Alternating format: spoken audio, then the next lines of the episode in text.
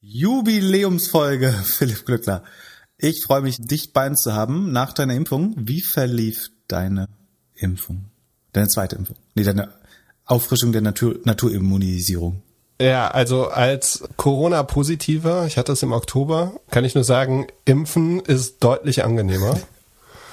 Und ja, ich war um kurz nach sieben morgens bei meiner Hausärztin, habe einen Stich bekommen, habe mich eigentlich super gefühlt. Hat sich so ein bisschen dann am Abend angefühlt, als ob du mir richtig hart auf die linke Schulter, auf den Oberarm gehauen hast. Also ich hab das ist ja das kleinste Problem. Und sonst eigentlich nichts. Also ich habe mich ein bisschen ausgeruht, äh, aber hatte jetzt auf jeden Fall, ich hatte schon einen leichten Verlauf mit Corona, aber das war jetzt überhaupt nicht vergleichbar. Also war super, super easy, super angenehm. Ich habe schon gedacht, ich müsste heute hier im Liegen aufnehmen, aber so ist es nicht. Könnte ein Indiz dafür sein, dass dein Immunsystem zu schwach ist, wenn das nicht so richtig angesprungen ist. Ja, herzlichen. Ein, ein weiteres, neben dem zentralen nervösen System, ein weiteres System, was nicht 100% intakt ist. Entschuldigung, Entschuldigung heute, heute wird man nicht äh, gemeckert zur Jubiläumsfolge. Äh, wir feiern ja heute ein Jahr Doppelgänger.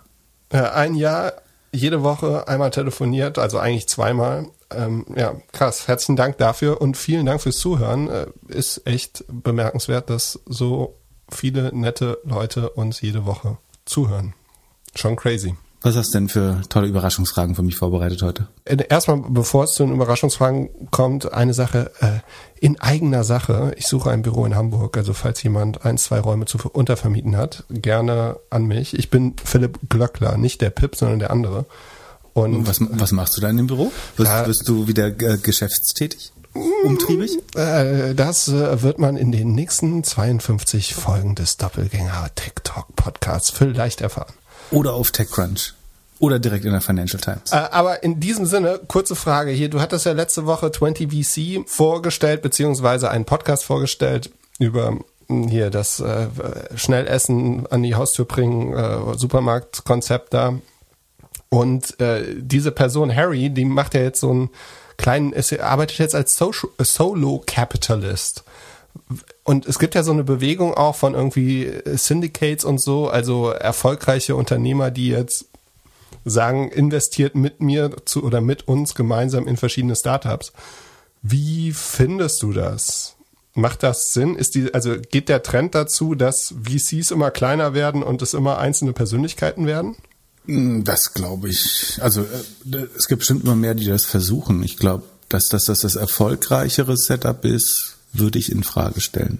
Also du hast ja zumindest bis vor kurzem diesen Megatrend gehabt, dass so Andreessen Horowitz oder Atomico und äh, viele VCs, bestimmt auch Index, eigentlich ein sehr großes Netzwerk aus operativen und Venture-Partnern und so weiter bauen, um möglichst viele Themen abzudenken für ihre Portfolio-Companies das, die, die Frage ist halt, was ist ein Mehrwert von jemandem, der außer Geld eigentlich, äh, also er kann auch irgendwie eigene Kontakte haben oder so, aber die sind dann ja auch auf eine Person begrenzt. Eigentlich bringt er im Zweifel ja dann weniger mit als ein, ein VC, der ein, ein großes Team hat äh, aus irgendwie operativen Leuten, die vielleicht auch schon selber mal gegründet haben oder so.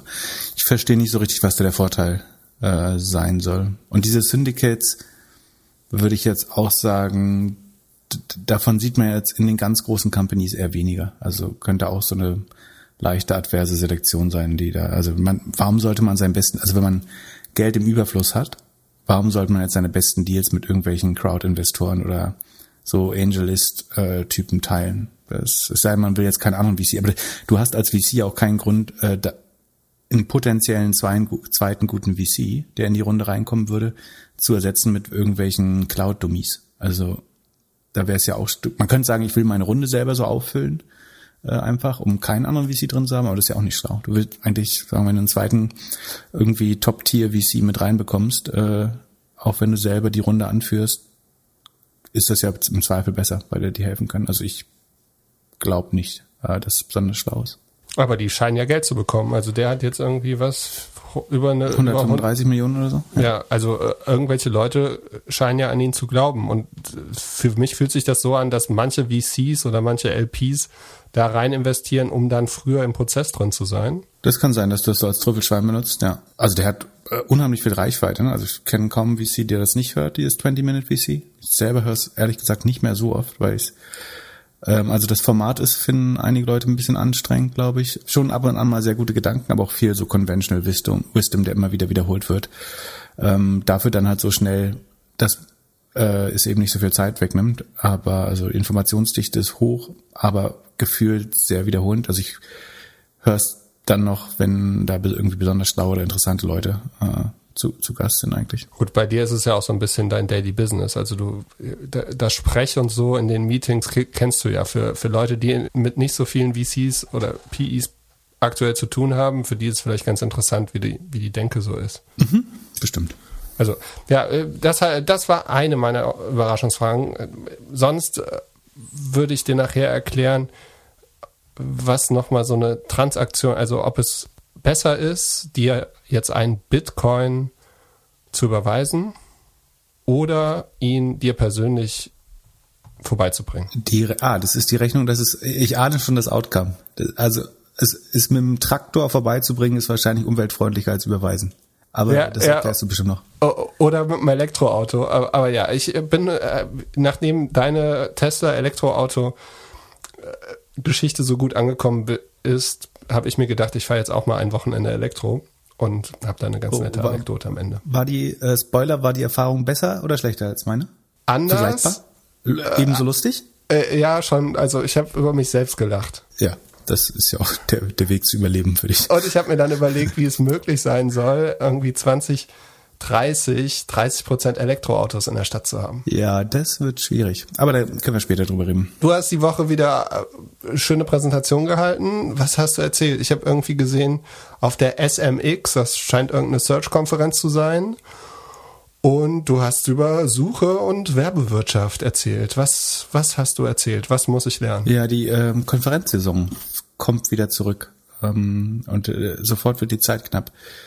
Ähm, ich glaube, ich habe gar nicht so viel erzählt, äh, was du noch nicht weißt. Ich schau mal kurz durch die Präsentation. Ja, dass sich die Rolle von SEOs ein bisschen ändert, das haben wir, glaube ich, schon mal besprochen. Also, dass dieses klassische SEO-Team eigentlich nicht so viel Sinn macht, sondern dass man, dass SEOs eigentlich Produktmanager sind oder Produktmanager SEOs werden. Oder also mehr SEO lernen müssen. Ähm, sondern dass das die Organisation sich da so ein bisschen ändern muss über diesen MAM-Algorithmus, über den wir gesprochen das ist, was Google bei der Developer-Konferenz bekannt gegeben hat. Dieser MAM-Algorithmus ist ja der, der multimodal Bilder, Audio, Texte, was weiß ich, in 60 Sprachen verstehen kann. Das habe ich als die größte Enteignung von Intellectual Property, äh, die die Menschheit gesehen hat, bisher bezeichnet, weil ich glaube eben, dass dieser Algorithmus vor allen Dingen Daten und Antworten extrahieren wird und eben dadurch nicht mehr Sichtbarkeit für die, äh, für die Dokumente entstehen wird, sondern im Gegenteil, Google wird halt immer mehr lernen, dieses, dieses Wissen der Welt aus den indizierten Webseiten in sich hineinzusaugen und dann dem User auszuspucken, aber ohne dabei die Webseiten selber wiederzugeben. Das sieht man ja auch äh, im Anteil der Suchen, die keine Resultate mehr, also keine Klicks mehr erzeugen. Beim, beim Mobilsuchen sind das über drei Viertel laut SimilarWeb-Daten, die nicht mehr zu einem Klick führen, weder bezahlt noch organisch bei Desktop-Suchen ungefähr die Hälfte. Das ist ein großer Trend. Ähm, dann habe ich gesagt, dass Voice Search tot ist. Das ist, glaube ich, relativ, äh, nicht tot, sondern einfach viel langsamer wächst, als man gedacht hätte.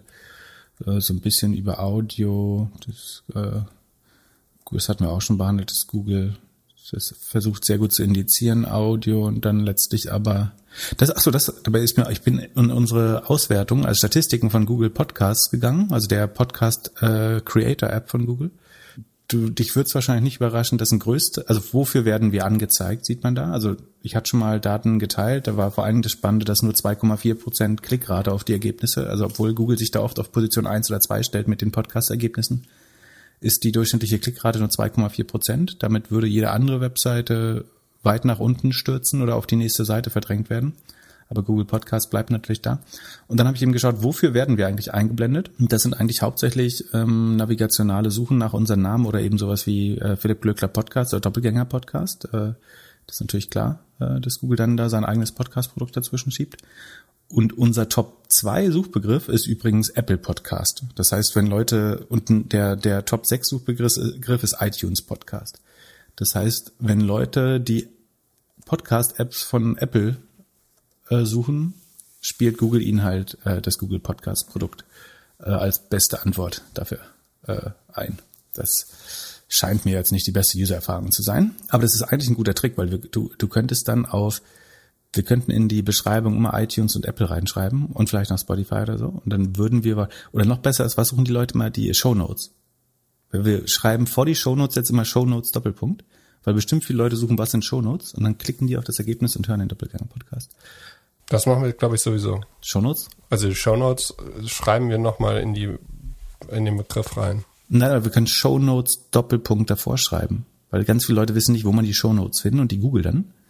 Und dann würden wir, das, das testen wir heute mal, äh, ob das gut ist.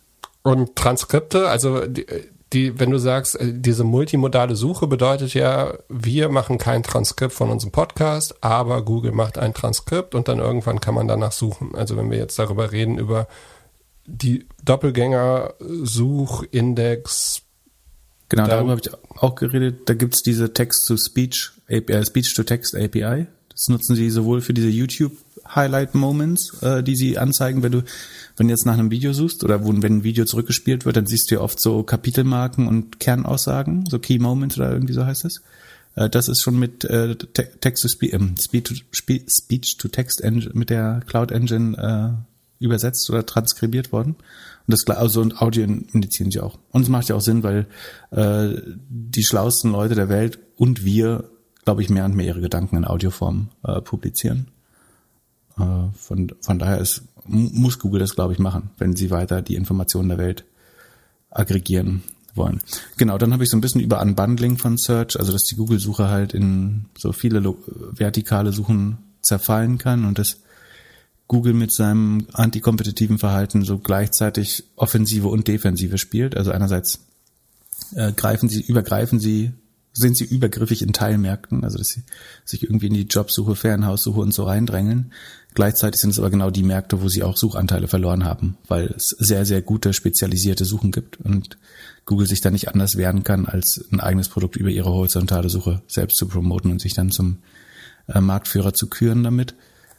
Mm, genau, dann Sekunde, was habe ich noch? Äh, so ein bisschen über dieses ganze App äh, und wie die großen GAFAs jetzt anfangen, ihre Nutzer einzuzäunen und sozusagen äh, vor dem Vorwand des Datenschutzes die Daten der anderen Partei entwerten.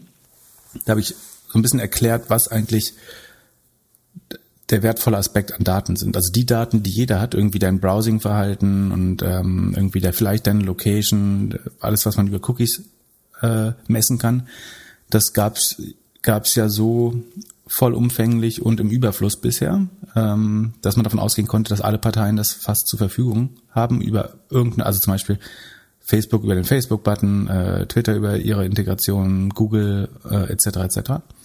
Und die Daten sind ja per se, die erhöhen zwar die Werbeeffizienz, stellen aber keinen Wettbewerbsvorteil dar. Äh, und die spannenden Daten sind natürlich die exklusiven. Also bei Google irgendwie die Search-Daten, bei Facebook vielleicht der Social Graph, bei Apple die Payment-Daten und teilweise Social-Daten, bei Amazon das Kaufverhalten und so weiter. Und was Apple ja macht, ist, wenn sie, also unsere, unseren Hörern sollte es inzwischen bewusst sein, wenn sie diese Privacy-Richtlinien verstärken, äh, ich glaube, bei 94 Prozent ist jetzt die Opt-out-Rate beim App-Tracking ähm, bei Apple, dass sie diese Daten halt entwerten für andere Parteien und dadurch werden ihre eigenen Browsing-Daten auf einmal exklusiv und damit irgendwie drei, viermal wertvoller. Ver verstanden? Also da, vorher war, gehörten sie allen und damit ist es kein Wettbewerbsvorteil. Jetzt kann Google alle anderen Parteien ausschließen aus diesem Datenuniversum und damit werden ihre eigenen Daten relativ gesehen wertvoller und sie, sie können die dann eventuell nutzen.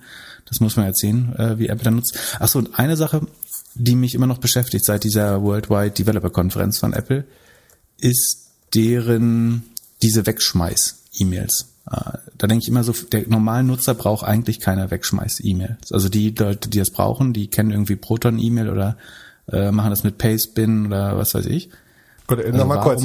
Wegwerf-E-Mails ja? sind E-Mails, die du nur einmal brauchst oder die du Burner vielleicht genau. für, für, ja. für einen Service nutzt, dem du nicht ganz vertraust. Genau, temporäre anonyme E-Mail-Adressen. Also dass ich sozusagen nicht meine philippglöckler.me.com habe, sondern dass ich eine E-Mail-Adresse habe, die nur temporär gültig ist, wo nicht klar ist, wer der Absender ist, irgendwie, wenn du deine Ex-Freundin äh, beschimpfen willst oder irgendwie sowas, äh, dass du dann so eine Burner-E-Mail hast. Warum sollte Apple das einführen? Das ist ja jetzt nicht so ein Privacy-Grundbedürfnis, dass jeder eine E-Mail hat, mit der anonym andere Leute belästigen kann. Und ich glaube, wo das aber Sinn macht, äh, sinnvoll erscheinen könnte, ist, und dazu musst du auch wieder auf die exklusiven Daten schauen, die zwei Datenuniversen, an die Apple im Moment noch nicht rankommt, beziehungsweise wo andere Player exklusive Daten haben, ist einerseits die Search-Daten von Google. Da kommen wir gleich noch drauf, äh, was sie da machen könnten. Und also sozusagen da begibt sich der Apple-Nutzer dann wieder in eine Welt, wo er seine Privacy oder ihre Privacy aufgibt, weil um zu suchen musst du eben die Daten teilen, damit diese Suche ordentlich vernünftig wird ähm, musst du irgendwie mit Google Search und Maps und was weiß ich dazu stimmen. Und dann ist deine Privacy wieder kompromittiert, sobald du ins Google-Universum gehst. Das heißt, Apple muss wahrscheinlich eine Suchmaschine bauen, wenn du das Privacy-Versprechen wirklich end-to-end -end halten willst. Und das andere ist beim Einkaufen im Internet. Ähm, kriegt nämlich zum Beispiel Apple, äh, Amazon kriegt ja weiterhin die Einkaufs Daten oder auch andere Online-Shops. Und was Apple ja, also Apple hat ein, VPN äh, angekündigt, so ein äh, IP-Tunnel im Safari, der dich anonym surfen lässt. Und mit dieser temporären E-Mail könntest du und dem Apple Sign-In, den es ja gibt für Online-Shops, also wo du quasi als First-Party-Cookie dich mit Apple einloggen kannst, Du könntest den Apple Sign-In natürlich noch stärker verbreiten, dass du sagst, das ist hier der einzig sicher, sichere Weg, E-Commerce zu betreiben. Dann müssen Shops das eigentlich einbauen und ähm, da sie jeder die App-Benutzer haben will, weil die die höchste Kaufkraft, Bildung, Einkommen und so weiter haben, würden die meisten Shops wahrscheinlich den Apple-Login erlauben, weil das auch der bequemste Weg ist. Du schwärmst ja immer davon, wie sehr du in deiner Apple, äh, in deinem Apple-Schlaraffenland bleiben möchtest. Und deswegen muss jeder Online-Shop dann diesen Apple Sign-In nutzen. Und diese Apple Sign-In könnte dann solch eine temporäre E-Mail von mir nutzen, um die Bestellung für mich auszulösen. So wie man das, man sieht das im Moment zum Beispiel, Booking.com macht das, glaube ich, so, zumindest im Teil der Fälle. Wenn ich bei einem Hotel buche, bekomme ich so eine Booking-User 123 slash 589 at booking.com oder so E-Mail die leitet für eine begrenzte Zeit an meine E-Mail weiter über ein E-Mail-System, was sozusagen noch gemanagt wird von Booking. Also wenn mir da jemand Werbung zuschickt, könnte Booking das ähm, moderieren. Und hinterher es wird die halt unwirksam. Also das Hotel kann mich nach einem Jahr damit nicht reaktivieren, sondern Booking versucht eben so eine Disintermediation zwischen dem Hotel und mir zu machen über diese Wegschmeiß-E-Mail. Und das Gleiche könnte Apple jetzt eigentlich für E-Commerce machen, dass sie sagen, du kannst alles bestellen, was du willst, und der Shop geht dir hinterher aber nicht mehr auf die Nüsse. Der kann dir nicht dann wöchentlich eine E-Mail schicken und so tun, als hätte das mit der Ursprungstransaktion was zu tun, sondern bis das Paket da ist, kriegst du irgendwie noch die Paketankündigung und das läuft über unseren Server und wir werten das aus. Aber danach kriegst du definitiv keine Werbung an eine private E-Mail. Ja, fände ich als Apple-User User super. Endlich keine E-Mails mehr, dass ich das Produkt bewerben soll. Genau. Oder, und dann wird's noch besser. Du kannst, Apple hat ja auch diese äh, Apple Credit Card mit äh, Apple Cashback äh, mit Goldman Sachs zusammen. Leider nur in Amerika. Noch, noch nur in Amerika. Aber du kannst ja unendlich viele so virtuelle Kreditkarten bauen. Das heißt, äh, es gibt ja auch so Burner-Kreditkarten. So bei Revolut hast du das zum Beispiel, so Virtual Credit Cards, die du bei Shops, wo du dir nicht sicher bist, ähm, einsetzen kannst. Irgendwie, wenn es irgendein so Dropshopping, äh, Dropshipping-Ding ist, was du nicht kennst und du nicht sicher bist, ob du deine E-Mail, äh, deine Kreditkarte dorthin geben willst, kannst du eine Einmal-Kreditkarte generieren. Du kriegst halt einmal so eine neue irgendwie Master- oder Visa-Nummer zugeordnet. Und das könnte Apple auch machen. Und dann hast du eigentlich die erste Privacy-First Shopping Experience, nämlich dass der Shop quasi bis auf meine Versendeadresse keine, und ich meine, selbst das könntest du über eine Locker-Box machen, also ein Amazon Locker oder ein, äh, ein DHL, äh, wie heißt das, Paketstation, wenn du eine Paketstation nutzt, weiß der Kunde, weiß der Shop eigentlich nichts mehr von dir. Der kriegt eine falsche oder Burner-E-Mail, der kriegt eine einmalige Kreditkarte. Der braucht aus steuerlichen Gründen trotzdem die richtige Rechnungsadresse, aber die darf er für nichts benutzen äh, normalerweise und hat keine Chance, dich jemals wieder zu reakquirieren. Das heißt CRM ausgeschlossen. Und dann kann Apple irgendwie dem Shop Geld abnehmen dafür, dass sie ihre die E-Mails doch durchleiten an dich oder so. Das ist eigentlich die konsequent, das konsequente Weiterdenken von dem, was wir bisher gesehen haben von Apple. Also, dass sie versuchen, diese Brücken überall zu sprengen zwischen dem Nutzer und den verschiedenen Advertisern. Und wenn sie das konsequent machen wollen, dann müssen sie das A für E-Commerce auch schaffen. Und das wäre die Lösung, die ich gerade beschrieben habe. Ähm, das ist, soweit ich das einschätzen kann, technisch möglich und auch sinnvoll so. Und das andere ist eben, dass sie Search gewinnen müssen, ähm, weil dort lässt der Nutzer noch zu viele Daten äh, bei einer anderen Partei. Und von daher erschiene es dann auch sinnvoll, dass ähm, Apple irgendeine Art von Suchmaschine baut, akquiriert. Ja, aktuell haben sie ja Spotlight. Also im Telefon kann man ja suchen. Ich habe in Vorbereitung auf heute auf sieben verschiedenen Suchmaschinen gesucht nach uns. Glaubst du zumindest? Ja. Glaube ich zumindest. Ja, musst du mir nochmal erklären. Wahrscheinlich ist jede, vorne anders, hinten das gleiche. Hab, mhm. hab, hab dann auch aus der Community erfahren, dass es, wie hieß der Laden, wie hieß die Suchmaschine? Fireball.de gibt's immer noch. Also eine der ersten Suchmaschinen, die mal über 20% Marktanteil in Deutschland hatten, bevor Google hm. richtig angefangen hat. Und da ist mir aufgefallen, dass wenn ich, also wenn ich im Telefon suche nach Doppelgänger Podcast in meinem iPhone, dann kriege ich gezeigt Webseiten, ich kriege Siri Suggestions, äh, Files, die ich habe und auch E-Mail. Und wenn du jetzt weiter guckst in E-Mail, also wenn ich auf meinem Telefon alle meine E-Mails habe, ob Gmail und wa was auch immer, und Apple dann sagt, sie machen On-Device Machine Learning Search, dann haben sie ja eigentlich alle Daten, also alle E-Commerce-Daten hätten sie ja wahrscheinlich auch. Mhm. Weil du, weil du über das Mail-Programm selbst die Mails von anderen Mail-Anbietern hast und darauf auch sehen kannst, was du das letzte Mal auf Amazon gekauft hast. Äh, richtig, das müssten sie also einerseits, ich glaube, kann Apple nicht sagen, wir sind jetzt die, die anfangen, eure E-Mails zu lesen. Was sie aber machen können, ist sagen, dein, dein eigenes Telefon liest deine E-Mails, ohne dass es die, äh, die Daten nach Cupertino zu, zurückschickt. Äh, das genau, on device. Genau, ich glaube, es hat Ben Evans oder so die, diese Woche oder letzte Woche oder so äh, vermutet. Ich habe es auch nur über Hörensagen äh, gehört. Oh.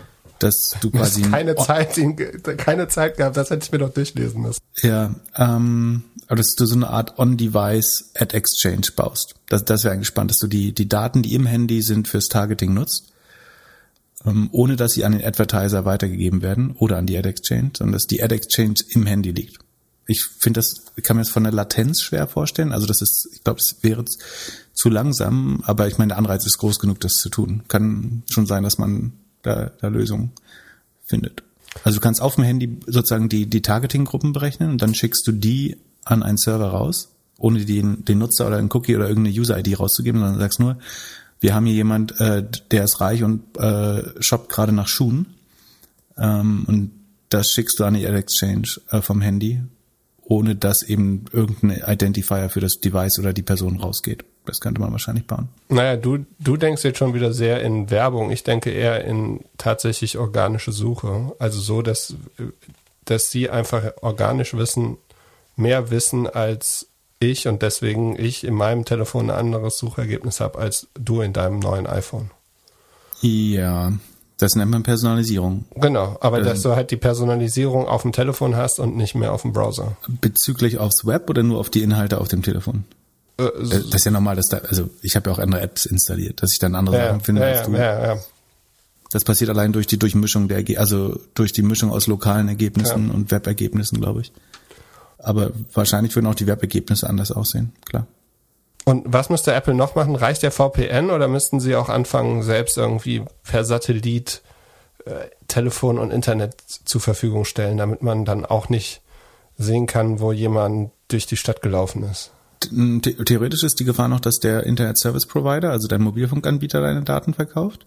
Aber das kriegst du mit einem VPN schon relativ gut unterbunden, würde ich behaupten. Dazu hast du ja ein VPN, dass du dann quasi unauffindbar oder anonym bist. Es funktioniert ja wie so Hide My Ass und dann dürfte auch der ISP nicht mehr, der darf die Daten, kann die Daten nicht entschlüsseln. Nö, eigentlich müsstest du damit mit dem VPN schon relativ anonym sein. Du hast mir vor ein paar Wochen gesagt, ich sollte mir mal Niva anschauen. Das ist die Privacy-Suche von Ex-Google Highflyern. Da arbeiten, glaube ich, jetzt so 60 Leute, viele Ex-Google-Mitarbeiter, wahrscheinlich sind es jetzt schon 100. Mhm. Und man konnte sich da auf so eine Warteliste eintragen. Das habe ich gemacht und wie durch ein Wunder wurde ich eingeladen, um die App zu testen. Hab dann eine Testlight-Version bekommen, also die scheinen jetzt irgendwie 10.000 äh, Test-User draufzulassen und einen Termin. Irgendwie nachmittags, mittags Leider habe ich bei dem Termin. Tut mir leid, dass du früh aufstehen musstest. ja, genau. Leider musste ich bei dem habe ich bei dem Termin einen Fehler gemacht. Als sie zu mir meinte, Good morning, äh, meinte ich, ja, hier ist Afternoon, ich bin in Deutschland. Mhm. Und daraufhin bin ich wieder rausgeflogen. Also ich habe jetzt die Testflight-Version noch, ich kriege jetzt immer ein Update, aber ich durfte als, als Nicht-Amerikaner, äh, der nicht in Amerika sitzt, das Produkt leider nicht testen. Das Ergebnis wäre nicht weit, also wäre nicht gut genug. Ich habe mir gedacht, äh, warum? Weil wenn sie, also wenn es Privacy First ist, dann sollte das doch eigentlich egal sein, wo man sitzt. Und was ich mega interessant finde oder auch ein bisschen spooky ist, ich brauche ein Login. Also auf der Startseite kann ich mich jetzt mit Google, Microsoft, Apple oder äh, Niva anmelden. Und jetzt Privacy First Suche hätte ich ja jetzt gedacht, dass man auf jeden Fall auch nicht irgendwie sich persönlich anmelden muss. Musst du vielleicht ja nicht. Das Problem ist, du willst die Suche ja trotzdem personalisieren. Also es ist sehr schwer, ohne Personalisierung eine wirklich gute Suche hinzubekommen. Deswegen willst du wahrscheinlich trotzdem ein Login haben. Und weil es eben Beta, also weil es geschlossene Beta ist, irgendwie musst du es ja abtrennen. Das geht ja nur über ein äh, Login. Was ich übrigens spannend finde, also Niva ist werbefrei, privacy-sensibel und stattdessen Subscription. Ne? Es gibt ja dieses berühmte Papier von 1998 von Sergey Brin und Larry Page, den Google-Gründern, in dem sie, ich glaube, einer der ersten Sätze ist, advertising funded search engines will be inherently biased towards the advertisers and away from the needs of consumers. Also die beiden haben untersucht und geforscht und rausgefunden, dass die Inklusion von Werbung in Suchmaschinen immer gegen die Nutzerinteressen ist. Äh, relativ lustig dafür, dass das jetzt immer noch ihr Hauptgeschäftsmodell ist. Ähm, von daher ist aber nicht überraschend, dass jetzt ausgerechnet Google-Ingenieure nochmal probieren, das besser zu machen. Und viele sind übrigens aus dem Ads, Google Ads-Team. Also es ist nicht so, dass die, man würde ja vermuten, es sind jetzt die Organic Index-Tüftler, die jetzt eine neue Suchmaschine bauen, sondern es sind tatsächlich auch viele Leute aus dem Ads-Team von Google, die glauben, sie wollen was Besseres bauen, was eben nicht mit Anzeigen äh, zu tun hat. Weil es ja auch irgendwie traurig ist, dass die 25.000 besten Entwickler der Welt nur an irgendwelchen Klickraten auf Anzeigen arbeiten. Ähm, was ich interessant finde, ist, dass Niva gebackt oder hat einen 40 Millionen Invest von Sequoia Capital bekommen, einem der äh, bekanntesten US-VCs, die auch der erste VC bei Google waren. Äh, übrigens, so, so, soweit ich weiß, auf jeden Fall einer der sehr, sehr frühen. Das heißt, die, die werden schon wissen, warum sie da investieren. Und ich glaube, das ist insofern eine relativ einfache Wette, dass wenn das klappt, weißt du halt, es kann wieder eine 100 Milliarden plus Company werden. Also wenn nur 10% der Leute switchen von Google auf Niva, plus dass das Subscription-Modell sowieso mega spannend ist äh, im Vergleich zum Advertising-Modell, dann sollte eigentlich fast jeder VC diese, diese Wette nehmen. Wenn du glaubst, dass das Team prinzipiell delivern kann, also zumindestens ein vernünftiges Produkt hinstellt, ob der Markt das dann will und ob man das vertrieben kriegt, das bleibt halt ein Risiko. Aber wenn du glaubst, dass jemand das entwickeln kann, dann ist es eigentlich eine Wette, die ein VC immer nehmen muss, dass du sagst, du, das ist die beste Chance auf die nächste eigentlich Trillion äh, Dollar Company. Genau, wenn es nicht klappt, kannst du es immer noch an Apple verkaufen. Genau, das kann ja gut sein, dass Apple äh, Niva kauft. Äh, das, das, wenn die erfolgreich werden, müssen sie es eigentlich fast tun oder selber bauen. Dazu müssen ja unheimlich viele Leute bei Google wegheiern. Äh, das wird aber auch äh, schwer. Genau, von, von daher ist das, glaube ich, wie gesagt, gut, gute Wette. Würde ich auch machen, wenn jemand sagt, er glaubt ernsthaft daran, nochmal eine bessere Suchmaschine äh, bauen zu können. Apropos, das Glauben im Moment, da gibt's gerade so einen zweiten äh, Frühling. Das liegt, glaube ich, so ein bisschen daran, dass Leute, also dass die Privacy-Sensitivität äh, in der Bevölkerung so ein bisschen steigt, gleichzeitig ähm, die Bereitschaft für Subscription-Modelle zu zahlen. Aber es baut außerdem dieser Brave-Browser, kennst du den? Die so ein bisschen Krypto, Cashback und sowas auch machen.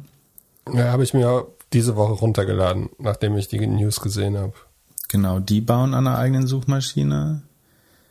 Dann gibt es ähm, Ahrefs, das ist ein SEO-Tool. Die sagen, der, der Gründer Dimitri äh, Gerasimenko sagt, dass sie eine Suchmaschine bauen, wo sie 90 Prozent des Ad-Revenues mit Create, mit, ja, mit den Schaffenden äh, und Webmastern teilen wollen. Ich glaube, also das Problem ist halt, dass dann ja weiter Ads da drin hast. Und allein das ist ja wieder doof. Und wenn du jetzt drin hast, dann musst du, ich habe vor, ich weiß nicht, wie lange es her ist, bestimmt schon zehn Jahre her oder so, mal so ein White Paper für jemanden geschrieben über eigentlich genau das, dass du eine Art genossenschaftliche Suchmaschine baust, wo ein Drittel die Urheber bekommen, ein Drittel die User, sozusagen, weil der einzige, der ein einstimmen darf in die Vergewaltigung seiner äh, seines Datenschutzes, ist der die Userin selber. Ähm, deswegen müsste der eigentlich ein Drittel davon bekommen. Ähm, und ein Drittel geht halt an die an die Firma, die Technologie äh, dazwischen. Das ist, glaube ich, eigentlich das fairste Modell, dass du sagst, die Content Provider bekommen ein Drittel des Umsatzes, ähm, ein Drittel bekommen die Nutzer dafür, dass sie ihre Daten teilen und dazwischen gibt's halt einen Share, aus dem man, wenn es groß genug wird, eigentlich immer noch eine sehr, sehr gute Suchmaschine bauen kann. Ähm, 90 Prozent an Creators finde ich schwer. Dann sich aus den 10 Prozent zu speisen, ist, glaube ich, relativ schwer, dann noch eine gute wie willst, du da, ja, wie willst du damit das Team und die Server zahlen und die Werbung? Ja, genau. 10 Prozent. Da muss es schon sehr groß werden, äh, damit das wirklich klappt. Wobei es gar nicht so, äh, die meisten Leute bei Google arbeiten ja tatsächlich nicht an, an der organischen Suche, sondern irgendwie an, an Personalisierung, den Verbindungen mit Maps und äh, sagen den Datengerüst dahinter und an, an Werbung. Aber um äh, auf deine sieben Suchmaschinen zurückzukommen, da läuft halt in der Regel entweder Google oder Bing im Hintergrund. Also irgendwie bei Ecosia, DuckDuckGo und so weiter. Die haben in der Regel keinen eigenen Index oder mischen nur ein paar Indexdaten mit, mit rein von sich selbst noch, aber in der Regel steht dahinter dann ähm, eben Google oder, oder Bing als Provider und deswegen unterscheiden die sich von den Ergebnissen eigentlich nicht mehr so stark. Äh, dann wirkt. Was du eigentlich bräuchtest, ist, da hat äh, Dirk Lewandowski von der HAW in Hamburg ist, glaube ich, ein äh, großer Verfechter davon. Du müsstest einmal so eine Art Open Web Index bauen. Also dass eine Genossenschaft crawlt für alle das äh, Netz so effizient und äh, ressourcenschonend wie möglich. Und dann dürfen darauf wiederum viele Leute ein neues Frontend oder einen neuen Suchalgorithmus bauen, weil das ist relativ einfach. Und der, der andere wichtige Bestandteil ist, ähm, du müsstest schaffen, dass jeder Nutzer jedem Suchmaschinenprovider seine eigenen Suchdaten und Location-Daten und sowas und Präferenzen hinterlegen darf. Also dass du, das hatten wir auch mal in einer der anderen Folgen beschrieben, dass du so eine Art USB-Stick oder Vault-App, also Tresor-App hast, wo du sagst, hier liegen alle meine Suchdaten oder alle Daten, die ich mit Google geteilt haben, drin. Und die möchte ich jetzt zum Beispiel Niva geben, um meine Ergebnisse zu personalisieren. Das wäre eigentlich von der, vom Ökosystem, um bessere Suchen zu bauen, das optimale Konstrukt, dass du einen frei verfügbaren Webindex oder sehr kostengünstig genossenschaftlich gecrawlten Webindex hast, dann die Möglichkeit, meine Daten äh, portabel zu machen für jeden, für jede neue Firma. Und dann hättest du wahrscheinlich unheimlich viel in Innovation auf dem Thema auf einmal. Ich habe mich gefragt, ob Google nicht einfach auch auf Subscription gehen könnte.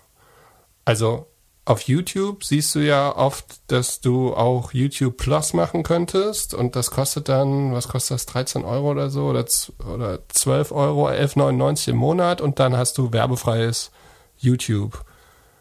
Könnte Google das nicht auch einfach mit der Suche nachziehen? Oder dass sie irgendwie ein Paket machen und sagen, hier, Gmail, YouTube und Suche mit Login, aber Privacy und keine Werbung mehr? Oder würde sich das für die überhaupt nicht rechnen? Das wäre, glaube ich, schwer. Hm, schätz mal, was der APU von Google ist. Wie viel würdest du, wie viel wäre dir das wert? Fang mal so an. Wie viel wäre dir das wert, privat suchen zu dürfen bei Google? 10 Euro im Monat? Das heißt, ähm, das wären 120 Euro im Jahr. Das ist ungefähr die, die Hälfte davon, was Google bisher mit dir verdient. Jetzt kann man sagen, irgendwie als Subscription-Modell, äh, Moment, die Daten sind von, ich habe es gerade parallel kurz gesucht, wahrscheinlich von 2018, ist nicht ganz aktuell, vielleicht ist es auch schon ein bisschen höher inzwischen. Also du sagst, Google verdient 300 Euro mit mir im Jahr in nur, USA, mit, also nur in mit meinen Suchen. hochentwickelten Industriestaaten. Ähm, in weltweit ist es 137, also die Daten sind nicht mehr ganz aktuell, aber ja.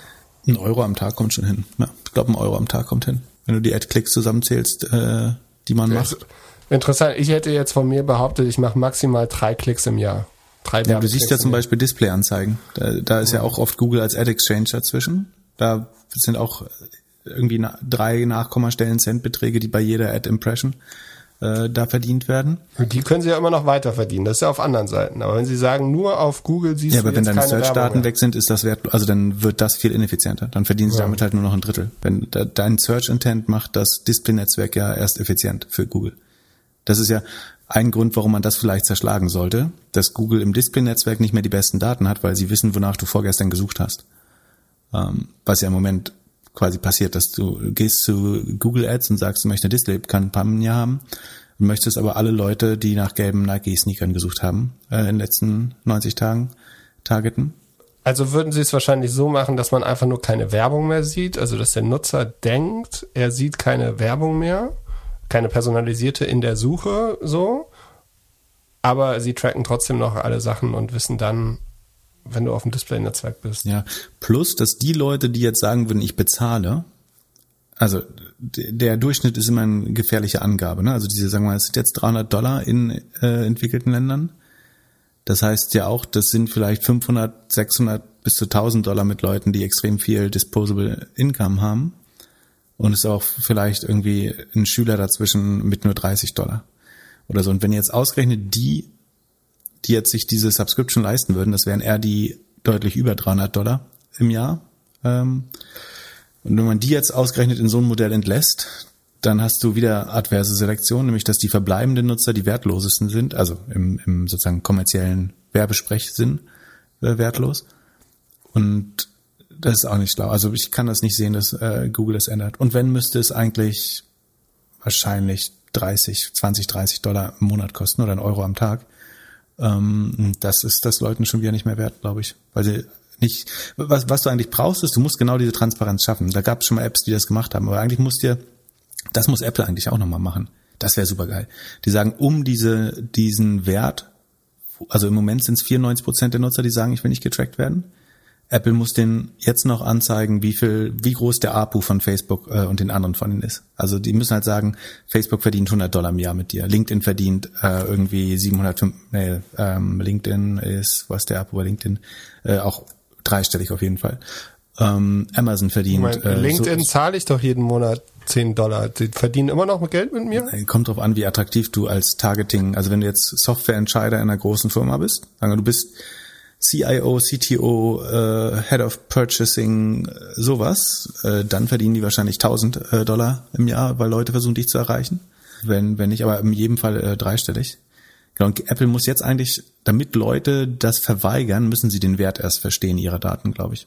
Das heißt, du könntest diese Rate noch weiter hochtreiben, wenn du sagst, übrigens, die GAFAs verdienen so und so viel 100 Dollar, äh, wobei das dann gefährlich ist, das zu schätzen, äh, wenn du im gleichen Markt bist. Also es könnte dann sehr schnell als äh, sagen wir, wettbewerbsrechtlich angreifbar angesehen werden, wenn du die Umsätze deines Konkurrentens äh, schätzt gegenüber dem Nutzer. Aber diese Awareness für was deine Daten und deine Klicks und deine Werbe Werbekonsumption eigentlich wert ist für diese ganzen äh, Werbenetzwerke, das fehlt noch viel zu sehr das Bewusstsein äh, dafür. Ansonsten würden Leute, glaube ich, eher anfangen zu überlegen, was eine Suchmaschine eigentlich, also wie viel man dafür bezahlen dürfte, auch damit man nicht mehr getargetet wird. Stell dir vor, Apple würde eine Brille rausbringen, also diese AR-VR-Brille, und mit der würde man einfach überhaupt keine Werbung mehr sehen. Also du würdest jetzt, wenn du durch die, durch die Straßen gehst, siehst du auch diese Werbeplakate nicht mehr. Ja, nicht schlecht.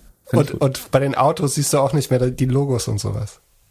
Also genau das Gegenteil. Du, du hast ja mal gesagt, äh, erklärt, wie schrecklich es sein äh, wäre, eine, eine, ein Glas Facebook-Brille zu sehen, wo du irgendwie so siehst, so hier Werbung, da Werbung, hier noch was, neu konsumieren, konsumieren, konsumieren. Und das äh, Apple macht einfach genau das Gegenteil. Also du läufst. City Beautification Act. Genau. und macht alle Plakate weg. Oh Gott. dann, müssen alle ihre Streueraktien sofort wieder verkaufen, die sie gerade gekauft haben.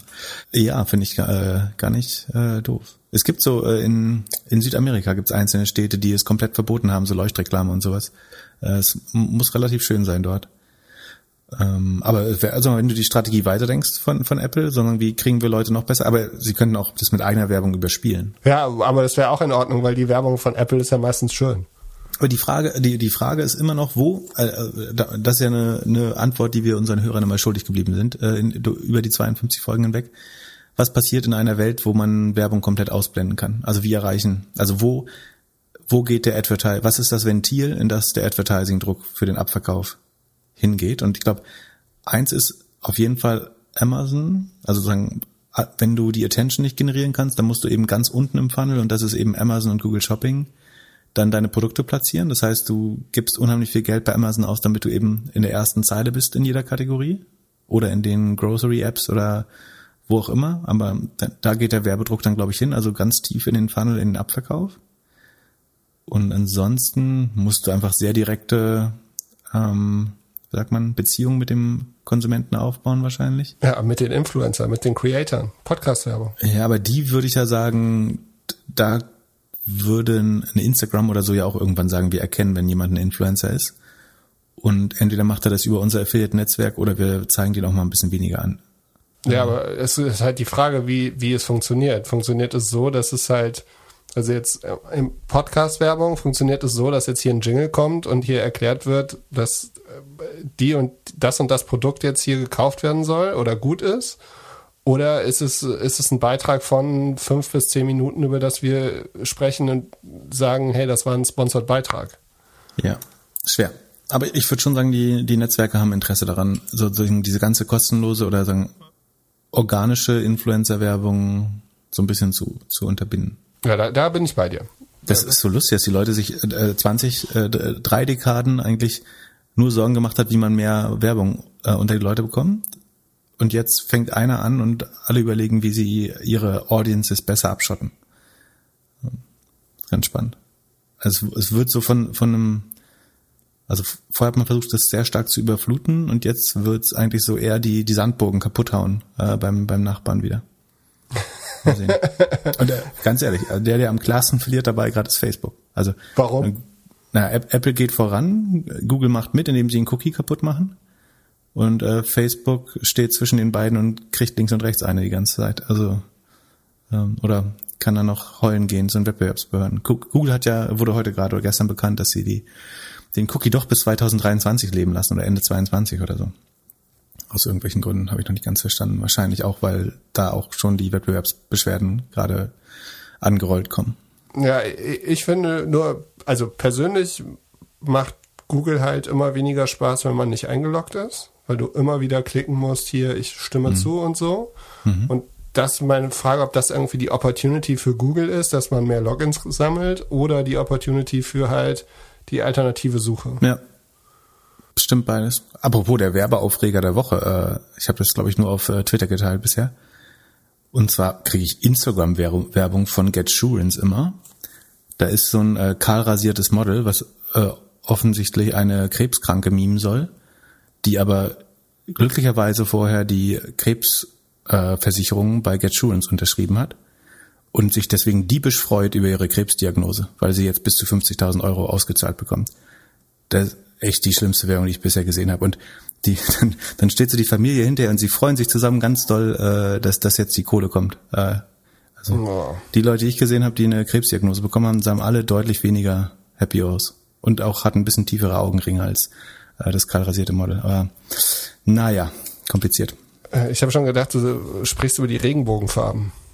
Ähm, das war der zweite Aufreger. Und aber was sind deine Meinung? Stadion bunt machen oder nicht? Alles bunt. Alles bunt. Aber ist ja so politisch. Nicht, dass unsere ungarischen Freunde sich äh, ich fand äh, gut, wie, fühlen. also äh, ich bin ja wahrscheinlich wie wie ganz Deutschland jetzt kurz vom also vom Virologen zum Fußballexperten geworden.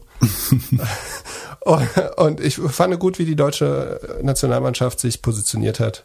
Ja. Ein Herzchen ähm, nach dem Tor und so. Ja, fand ich auch schön passiv-aggressiv. Ähm, ja, sehr schön. Und ich, was man ja sagen muss, die, die, also A, dass man irgendwie LGBT-Menschen akzeptiert, hat nichts mit Politik zu tun, sondern es irgendwie sollte Konsens sein, dass wir alle Menschen die gleichen Rechte haben in der EU. Das Problem ist halt irgendwie, dass die UEFA mit Katar, Russland und was weiß ich ähm, da Werbedeals macht und also ich meine, in Katar ist glaube ich noch, ich weiß nicht ob Todesstrafe, aber zumindest illegal äh, irgendwie schuld zu sein. Dass die sich dann daran stören, das kann ja nicht der Maßstab sein, ob man da jetzt äh, irgendwelche selbstverständlichen Menschenrechte äh, unterstützen darf. Was ich übrigens lustig finde, ist, dass die, die ganzen äh, Hobbyautokraten, also Türkei, Russland, Polen und Ungarn sind alle rausgeflogen in der Vorrunde. Das finde ich eine einfache Form der Gerechtigkeit. Ich habe es gar nicht so so auf dem. Also und auch dass die äh, dass dass es in Baku, weißt du, wo Baku ist, äh, ausgetragen wird? Nein. Wo ist Oder das? Du weißt, also die UEFA ist ja gilt ja so als europäischer Fußballverband. Äh, ja. Baku ist die Hauptstadt von Aserbaidschan, aber es hilft dir äh, wahrscheinlich auch nicht weiter.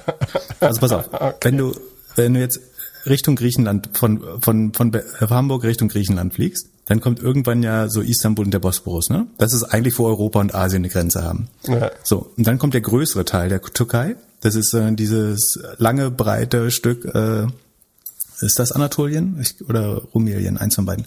Äh, auf jeden Fall dieses ganz lange äh, Stück. Und wenn du immer weiter Richtung Osten gehst, dann kommt irgendwann Armenien, ähm, das dann auch schon äh, Asien ist. Wenn du da äh, an Georgien vorbei auch noch durchläufst, dann kommst du ans Kaspische Meer und da liegt Aserbaidschan und Baku, ähm, wo jetzt äh, irgendwie Spiele waren und die ich diese andere, wie hieß die Europe, äh, keine Ahnung, wie diese Liga heißt. Ich gucke gar nicht, nicht so viel Fußball. Aber warum das jetzt ein Austragungsort ist, äh, ver verstehe ich auch nicht wirklich. Wo, wo dann armenische Spieler irgendwie Angst haben müssen, äh, dahin zu fahren mit ihrem Verein, äh, weil die irgendwie Clash an der Grenze haben und was weiß ich. Und sag mal, wenn du jetzt so ein internationaler, globaler Konzern wärst, würdest ja. du dann auch deinen Social Media Agenturen sagen, hier bitte färbt alles in Regenbogen, aber nicht überall?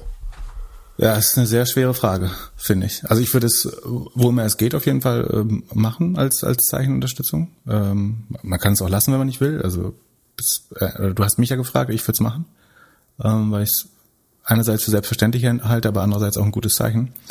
Warum man das dann in Saudi-Arabien oder Katar oder so zum Beispiel nicht macht, ist halt ein bisschen inkonsequent. Also, aber die Frage ist halt, ob man überhaupt mit solchen Staaten halt Business ma machen sollte, will. Ähm, es hat ja viele naja, es gibt, gibt schon Umsatz, ne? Also ich glaube, wenn die Automobilindustrie in China keine Autos mehr verkaufen würde, wären die Aktien nicht so gut. Ja. Ja.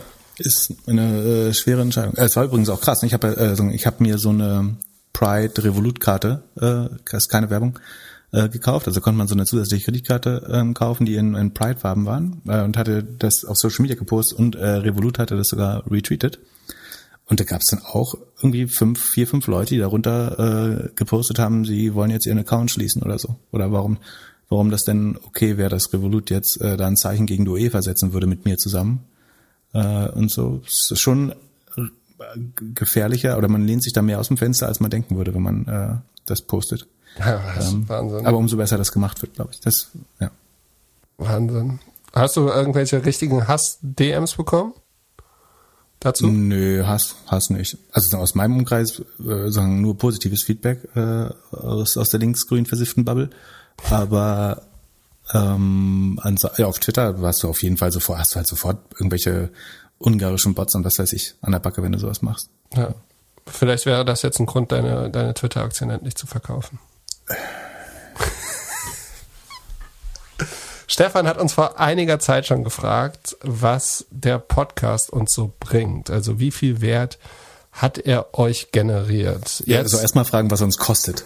Nerven vor allen Dingen. Naja, also erstmal müssen wir uns bedanken bei den netten Menschen, die, äh, wie, wie, wie sagt man das vernünftig im, im Journalismus, in unserem Haushalt, die, die, die das mit uns genau, im Privatbereich, ja. äh, im Privatbereich, die uns ermöglichen, das jede Woche zu machen und, und ab und zu auch reinhören und uns Feedback geben. Erstmal danke.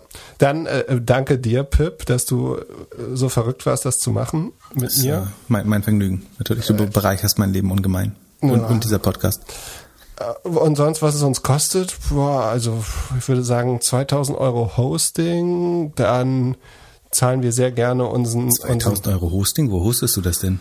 Oder naja, ist das der, der Pod, achso, der Audiostream selber? Das ist so teuer. Ja, vielleicht ein bisschen weniger, aber also wir haben das ja angefangen als Corona-Hobby und da war es noch nicht so teuer, aber dann irgendwann haben das ja tatsächlich Leute gehört und dann du kennst ja diese schönen Geschäftsmodelle, wo es dann immer irgendwann teurer wird. Mhm. Und seit, ja, seit Anfang des Jahres zahlen wir da tatsächlich irgendwie mehr als 1000 Euro für das Jahr. Ach so, na gut. Aber oh, ja. Mhm. Dann, äh, was hatten wir noch? Mein, ich, ich habe überlegt, was die Highlights sind. Also ich hatte drei Highlights eigentlich. Auf geht's. Das eine Highlight war relativ am Anfang, als du erklärt hast, dass Digitalisierung von MDAX-Unternehmen vergleichbar ist mit deinem Snowboard-Kurs. Das weißt du noch, lustig. Das weiß ich noch. Dann Highlight Nummer zwei, Jan. Vielen Dank, Jan, unseren Post-Production Hero, der sich bei uns gemeldet hat. Oh ja, vielen Dank. Jan, Jan sitzt jeden Freitag ähm, bis spät in die Nacht in, in seiner Keminate und produziert diesen Podcast für euch, damit ihr ihn sofort um 0 Uhr hören könnt am Samstag oder früher am Montag. Genau, und ich finde, also ja, du kannst das ja rausschneiden, wenn du es nicht hören möchtest oder es nicht teilen möchtest, aber man kann es jetzt schon erklären. Jan wollte eigentlich ein Praktikum bei einem bekannten Podcast-Studio machen, hat den Job nicht bekommen und auf der Rückfahrt hat er dann Doppelgänger das erste Mal gehört und hat uns dann eine E-Mail geschrieben, wie wir die Postproduktion ein bisschen besser machen wollten. Also er wollte überhaupt keinen Job und ich habe ihn dann irgendwann angefleht, dass er doch bitte den Job für mich übernehmen kann, damit ich ein bisschen mehr Zeit habe. Und Nummer drei, das kleine Clubhouse-Experiment. Also, und Nummer vier, die Discord-Community. Bei Nummer drei bei Clubhouse war für mich das größte Learning, dass Europa und Amerika in dieser ganzen VC- und Startup-Welt gar nicht so verbunden ist, wie ich das eigentlich gedacht habe. Mhm. Und Discord äh, fand ich spannend und finde ich jetzt auch so mit eigentlich das. Schön die Signal-Gruppe ausgelassen. Ja, stimmt. stimmt. Äh, ja, ich meine, klar, die Signal, dass wir Signal ans Maximal, eine, die Maximalbelastung geschafft haben, war auch super. Äh, und wie schnell da die Leute reingeflossen sind und wie dann das Encrypted Messaging halt die Batterie von allen Telefonen zerstört hat. Aber so jetzt, äh, wenn man jetzt sagt vom Learning-Faktor, also was man alles lernt, äh, lernen wir, glaube ich, zum einen Podcast-Vorbereitung, wir lernen Sprechen ein bisschen besser und äh, die ganze Thematik mit dem Podcast, was man so machen kann, machen soll. Und dann, glaube ich, über Discord. Also so der Austausch dort ist auf jeden Fall vergleichbar mit irgendwie, also so von Themen lernen ist wie Twitter oder wie LinkedIn für mich eigentlich wertvoller. Ähm, mein Highlight war außerdem noch äh, der Clubhouse Talk mit äh, zum Wirecard Untersuchungsausschuss. Äh, fand ich extrem spannend. Ja. Ähm, natürlich das Interview mit Fami, äh, das glaube ich ohne den Podcast auch nie passiert wäre. Dass du in 52 Folgen es genau einmal geschafft hast, eine Überraschungsfrage, die ich nicht beantworten konnte. Äh, oh, welche war das? Äh, Mr. Mai, nice. Das war irgendwie äh, ah, ein, ja. ein Drogen. Apropos Drogen, die, achso nee, da kommen wir später vielleicht. Na, wie auch immer. Also, ich weiß bis heute noch nicht, worum es dabei ging. Äh, aber ich schick dir eine Netflix-Doku dazu. Ach so, okay. Und du hast jetzt wieder ein Jahr Zeit, äh, mich, mich zu challengen. Genau, was, was sind deine Tiefpunkte? Achso, und unseren äh, Trip nach, äh, unseren, unser, unsere Ausflüge fand ich, und, äh, fand ich natürlich auch sehr äh, lustig. Ja, Corona-bedingt ein bisschen weniger. Äh, würde ich sagen, äh, ich hätte gedacht, dass wir schneller besser werden. Also vor allem auf mich gesehen so. Ich finde, es gibt immer noch so eine kleine Überraschung mit, funktioniert alles mit der Aufnahme, läuft das alles gut, äh, haben wir. Das, das ist auf jeden Fall ein Lowlight. Als, als ich, äh, warte mal, was war das? Hatte ich jetzt komplett vergessen? Nee, wir konnten es dann über, wir, wir haben es nochmal gelöst. Es gab einmal ein Aufnahmeproblem. Ja, du Achso, da mussten wir neu anfangen, ne? Du hattest, nee, nee, du hast einmal mit dem falschen Mikrofon, du hast, du hast so dein. Aber es war nicht aber, weg, genau. Nee, es, es war nicht weg, aber das, das angeschlossene Mikrofon war es nicht, sondern es war das Mikrofon von der ja, das Kamera. Übrigens, genau, das ist übrigens ein Highlight, dass wir es nicht einmal komplett verkackt haben, weil ich glaube, nichts ist schlimmer als ein Podcast ein zweites Mal aufnehmen. Also das ist mein ja. persönlicher Albtraum. Dass wir es trotzdem halbwegs im Griff gehabt haben, finde ich. Äh, äh erfreut mich zumindestens sehr. Ja. Das und ich meine, das, eigentlich, das eigentliche, also das größte Highlight ist auch, wie viele Leute äh, wir natürlich erreichen damit. Also wir sind, versuchen ja mal relativ transparent zu sein und es dürften so irgendwo zwischen 20 und 22.000 Hörer hören äh, in der Regel. Übrigens, Sommer, äh, Sommer und EM ist nicht Hochzeit für, für Podcast. Ja, es gibt einen Grund, warum alle Leute jetzt Podcast-Pause machen. Ja. Oh, vielleicht können wir dann mehr Marktanteil gewinnen. Das ist der Plan. Lass sofort Umfrage machen, äh, jetzt, wenn alle schlafen. Ja, das, ähm, was gab's noch? Äh, jetzt im Nachhinein hätte ich vielleicht das Cover und so am Anfang ein bisschen besser gemacht. Äh, ich glaube, da haben wir ein bisschen was verloren. Äh, oh, da müssen wir uns auch bedanken bei Karl für die Fotos und Justine für die, für die äh, grafische Arbeit. Ähm, ja. Für wen, äh, wir müssen uns bei Nadim für die Website bedanken und überhaupt allen Leuten, die immer mit Feedback äh, oder Hilfe, also Hand angelegt haben. Genau, bei den vielen Podcasts, die uns gelobt, promotet haben. Äh, Kassenzone sehr früh dabei, äh, OMR, ohne Aktien wird schwer, Defner und Chepitz, ähm, allesamt sehr, sehr gute Podcasts, die wir selber hören, aber wo wir uns umso mehr freuen, dass wir gehört werden. Ja, die ganzen guten Bewertungen und auch kritischen Feedback-Fragen, die ganzen E-Mails, die an Podcast@doppelgänger gehen. Also generell, ich bin sehr dankbar, dass wir das Experiment bis jetzt gemacht haben. Ich freue mich aufs nächste Jahr. Und ich kann nur sagen, es fühlt sich für mich jede Woche an wie so eine Klausur, die ich schreiben muss und ich muss mich halt darauf ist das vorbereiten. was Gutes? Ja, schon. Also danach fühlt es sich immer gut an. Man denkt so, ah Mist, das hätte ich noch mal, das wusste ich eigentlich, da wollte ich noch reingehen. Und es ist halt so, äh, wenn, wenn du es jetzt auf ein Startup oder eine Firma setzt, ist es halt super cool, ein Produkt zu haben, an dem du halt immer so ein bisschen schleifen kannst und an dem du Feedback bekommst. Ist jetzt nicht dein Hockey, deine Hockey-Stack-Dinger, wo man da eine Milliarden reinsteckt, damit das dann die ganze Welt Ja, wie machen wir denn jetzt Hockeystick? Gäste dürfen wir nicht machen? Ja, vielleicht machen wir auch irgendwann Gäste. Mal gucken, einfach weitermachen. Das Sommertief überleben, weiter die ein oder andere Story nehmen, gucken, dass nicht jede zweite Folge gelöscht wird. Wo ist die 46 überhaupt? Keine Ahnung, die ist irgendwie weggegangen. Ich weiß nicht warum. Gut. Die hat sich äh, aufgelöst. Resolved itself. Irgendwie. Keine Ahnung, was mit der los ist. So, Pip, aber eine Frage muss ich dir noch stellen. Hast du irgendwelche neuen Aufträge, Jobangebote, Dealflow oder so bekommen über den Podcast? Also du bist auf jeden Fall berühmter geworden. Das kann man sagen. So, du kriegst Anfragen, dass Achso, du das ist jetzt auch noch ein, Promis machen kannst. Aber wie sieht's aus mit äh, jobmäßig? ähm, das ist, ich weiß gar nicht, ob das so ein klarer Vorteil ist, ne? aber also man muss sich auf jeden Fall seltener vorstellen. Äh, das fühlt sich aber für mich auch manchmal ein bisschen komisch an, wenn irgendwie du, ähm, ich habe heute bei einer Company gesprochen und gefühlt äh, kennen einen dann schon relativ viele Leute und äh, das Interessant ist ja sagen, die, Leute glauben ja alle im Privatleben schon relativ gut zu kennen oder irgendwie, du, du wirst ja sehr gläsern dadurch, obwohl ich ja hier nur eine Rolle spiele. Ich bin ja eigentlich ganz anders. ähm, Vielleicht machen wir einfach nächste, jetzt nächstes Jahr, wir machen einfach Comedy. Ja. Kass, hast du noch einen lustigen Co-Host für mich? ähm, also, ja, es, gibt jetzt nicht so, also so, ein- so ein paar Konferenzanfragen vielleicht mehr, ähm, ein paar Corporate-Events mehr, ähm, wo man natürlich vorsichtig sein muss. Also, wenn, wenn da jetzt jemand von irgendeinem GAFA fragt, so, ähm, willst du mal eine halbe Stunde über irgendwas reden und wenn das 10.000 Euro kostet, macht nix, dann hat es ja weniger, äh, also man muss dann aufpassen, dass man irgendwie, dass nicht die Meinung gekauft wird, äh, glaube ich. Ähm, von daher ist, glaube ich, kein so großer Unterschied. Äh, Und als Investor, mh, kommen, ja, doch, da kommen ein paar mehr Sachen. Ähm, ich glaube noch nicht, ich überlege gerade, ob irgendwas dabei ist, was jetzt hierdurch entstanden ist und wo ich tatsächlich investiert habe. Ich glaube noch nicht. Also ich investiere jetzt auch nur irgendwie drei, vier Mal im Jahr. Also das ist auch, es ist nicht so, dass ich jeden Tag 14 Schecks schreibe. Ähm, das, also nie, niemand soll das bitte als äh, Zurückweisung verstehen, wenn ich jetzt nicht sofort äh, da Feuer und Flamme war. Und es geht jedem anderen, der mich über andere Kanäle erreicht, äh, im Zweifel ähnlich. Ansonsten hat sich äh, so viel nicht geändert.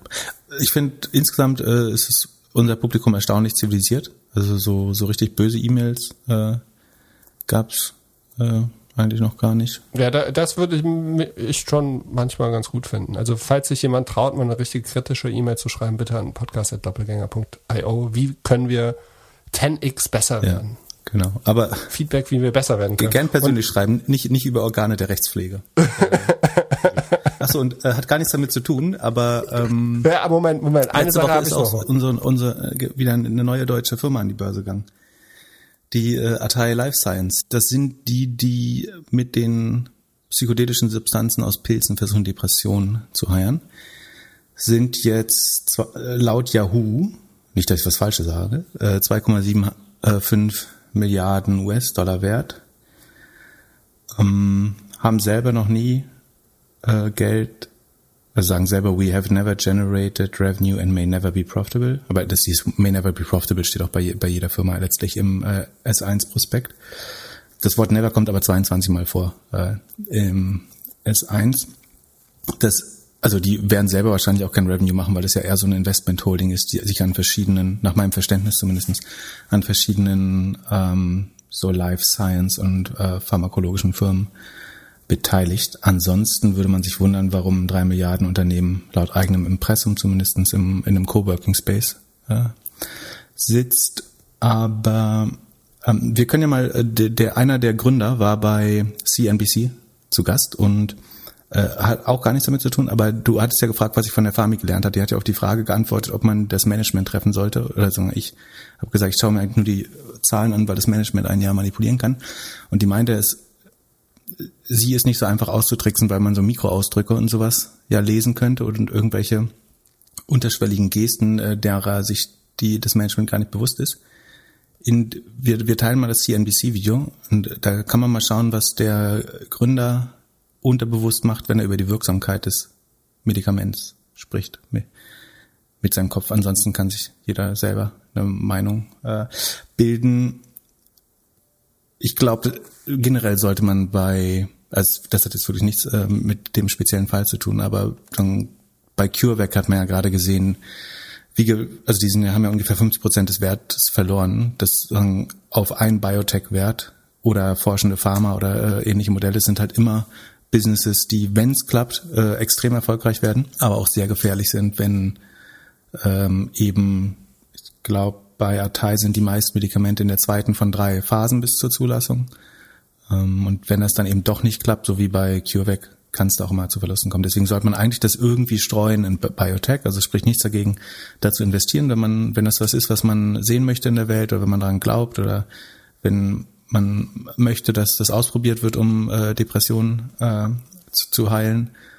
Aber ich glaube, schlau ist das dann immer zu, zu streuen. Das heißt, entweder ganz viel Geld in äh, ETFs oder andere Investments zu stecken ähm, oder eben verschiedene Biotech-Titel zu kaufen, um sein Risiko zu, zu diversifizieren. Auf jeden Fall scheint dieser äh, Börsengang aber so viel Freude gemacht zu haben, dass außerdem jetzt auch Northern Data und äh, noch eine zweite Firma ähm, Mineric äh, werden laut Reuters suchen die auch den Weg an die Nasdaq. Ähm, Data Center Operator has similar plans for a Nasdaq listings. Wurde, glaube ich, noch nicht bestätigt äh, von den Firmen.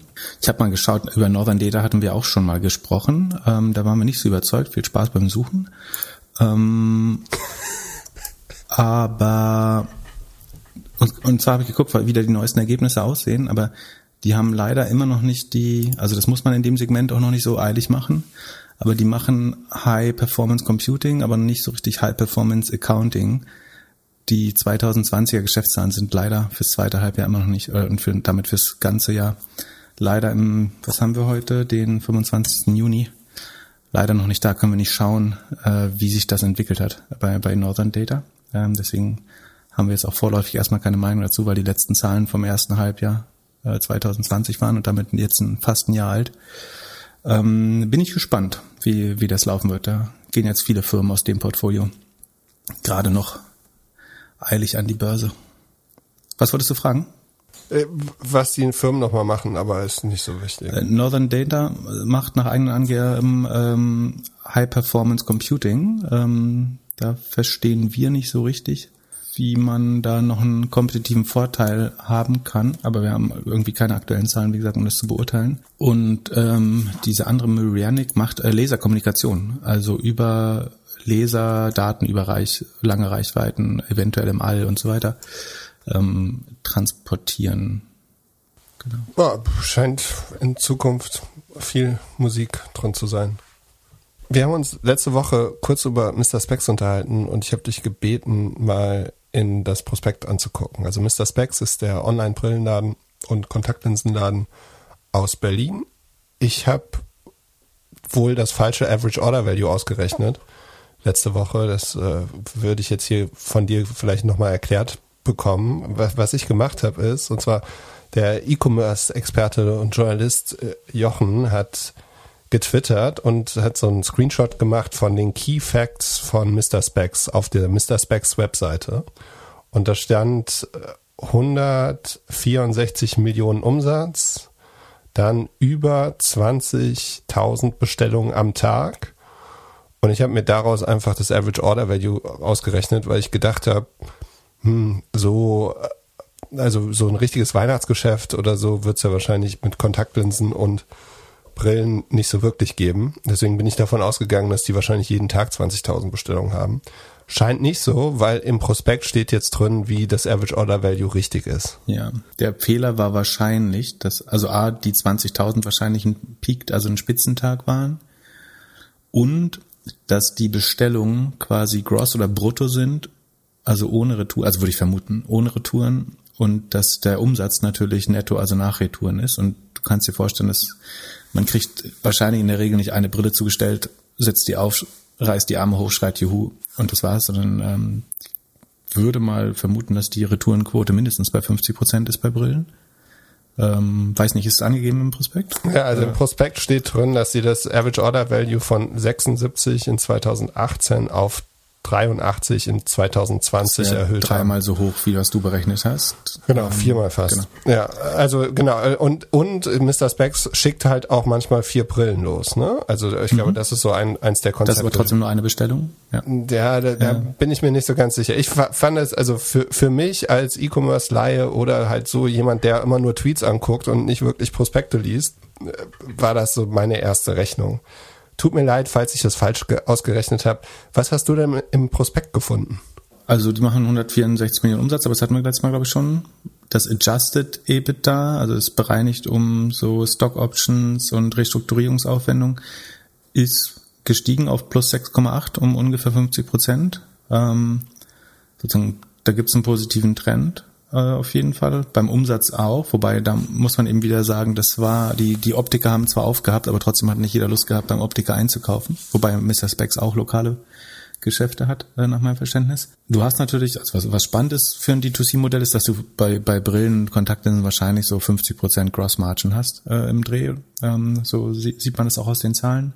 Und du hast natürlich einen großen Trend, dass die Bevölkerung überaltert. Ne? Das heißt, der Anteil der Bevölkerung, die Brillen brauchen und Hörgeräte, wird wahrscheinlich steigen. Also wenn du ein sehr solides, langfristiges Investment suchst, ist irgendwas mit, ähm, mit Brillen oder Hörgeräten oder so wahrscheinlich rein demografisch schon spannend. Ich finde die Bewertung, also ich glaube, äh, dass die jetzt irgendwie so knapp über 200 Millionen aufnehmen wollen, auf eine Bewertung von knapp 900 Millionen, also fast eine Milliarde. Das finde ich bei 7 Millionen Adjusted EBITDA, also ist ja dann 900 durch 700, 130, ähm, finde ich, sagen als Preis, äh, oder wie heißt KGV, relativ hoch oder fünfeinhalb Mal Umsatz. Muss man sich jetzt fragen, ist das fünfeinhalb Mal Umsatz irgendwie das mehr als Amazon? Das finde ich für das Wachstumstempo, das ist irgendwie ähm, letztes, jetzt Q1 war es über 20, äh, ansonsten in der letzten Zeit ist es jetzt nicht so riesig schnell gewachsen. Ähm, aber immer zweistellig, muss man auch fairerweise sagen. Ja, zweistellig heißt aber so 13, 18 Prozent, oder? Ja, genau, genau. Also ich finde, das, nach meinem Empfinden ist es relativ teuer. Ähm, es drängt sich nicht, ist jetzt keine Aktien, die ich besitzen wollen würde, was dann nicht dynamisch genug ist. Fühlt sich auch nicht an wie was, wo man jemanden unbedingt verwarnen äh, müsste. Also ja, warnen müssen wir euch erstmal vor unserem Disclaimer. Also alles, was ihr hört, sind nur Ideen. Ihr solltet hier nicht handeln, äh, euer eigenes Research machen und vor allem auf doppelgänger.io slash Disclaimer gucken, wenn wir so Aktien oder generell Sachen besprechen. Ich habe mich gefragt, wie das so, also ich habe mit zwei Sachen sind mir die Woche durch den Kopf gegangen. Also, also was man noch, Entschuldigung, was noch zu äh, Mr. Specs, also man muss ja auch sagen, es wäre auch, also jede Firma, die jetzt 2020 nicht mehr an die Börse geht, ist auch ein bisschen doof. Ne? Also du hast jetzt wahrscheinlich ein absolutes Boomjahr gehabt im E-Commerce. Das jetzt nicht zu nutzen, wenn du irgendwie, und die Zahlen sehen jetzt, es wirkte so, als wenn die schon auf einen entweder Exit oder Börsengang zugearbeitet haben, wenn du, wenn du mich fragst. Also die Zahlen verbessern sich äh, und die Profitabilität kommt so langsam, zumindest beim Adjusted EBITDA. Ähm, von daher, vom Timing her, muss man jetzt eigentlich fast an die Börse gehen. Also es gibt halt kein besseres Zeitfenster dafür, plus dass das letzte Jahr eben eher ein Ausreißer nach oben war und ansonsten mittelmäßige Jahre vielleicht auch nochmal ein bisschen besser erscheinen lässt. Ähm, plus Warby Parker hat am Dienstag, also das Vorbild ist in den USA ist ja Warby Parker, ähm, die haben auch ihren Börsengang. Äh, deren letzte Runde war drei Milliarden, ist äh, auch nicht so riesig groß geworden, wie man vielleicht am Anfang mal gedacht hätte, äh, weil auch die mischen mit Offline, haben 100 Stores, wir wollen 35 weitere eröffnen ähm, dieses Jahr. Genau, vor dem Hintergrund muss man das vielleicht auch sehen, dass äh, die jetzt an, an die Börse kommen. Ähm, da kenne ich die Vergleichswerte beim Umsatz äh, aber jetzt nicht. Oh, Sekunde, aber das versuchen wir vielleicht mal rauszufinden. Das wäre spannend, das äh, zu vergleichen. Warby Parker Revenue. Ja, und mit was man es natürlich auch immer noch mal vergleichen sollte, ist mit Vielmann. Ne? Also so Vielmann ist ja Nummer eins in Deutschland die machen einfach, also fast zehnmal so viel Umsatz und äh, haben 20 mal so viele Filialen. Oder? Rechne ich falsch? Äh, 605 Filialen. Warby Parker hat 2019 250 Millionen gemacht. Krass. Und das in Amerika so wenig? Dann sind sie jetzt vielleicht bei doppelt so viel wie Mr. Specs. Ähm, dann wäre das preislich wiederum zumindest im gleichen Rahmen. Ob das dann okay ist oder nicht, das muss man wieder selber entscheiden.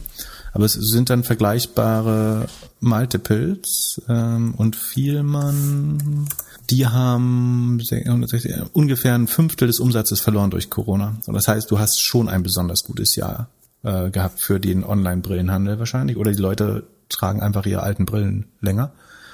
Ähm, das heißt. Also ich bin ja Brillenträger. Ja. Und für mich ein Corona-Brillenträger-Learning ist, mit Maske trägt man lieber Kontaktlinsen, weil sonst sieht man nichts. Mhm. Also wenn du mit einer Maske in den Laden reingehst, auch nur in den Supermarkt, und das macht man ja nicht mehr so oft, aber ich trage auf jeden Fall, also ich habe letztes Jahr mehr Kontaktlinsen konsumiert als sonst. Aber das, die musst du auch kaufen. Genau. Und die kosten mehr. Ja, und vor allem. woanders die, kaufen.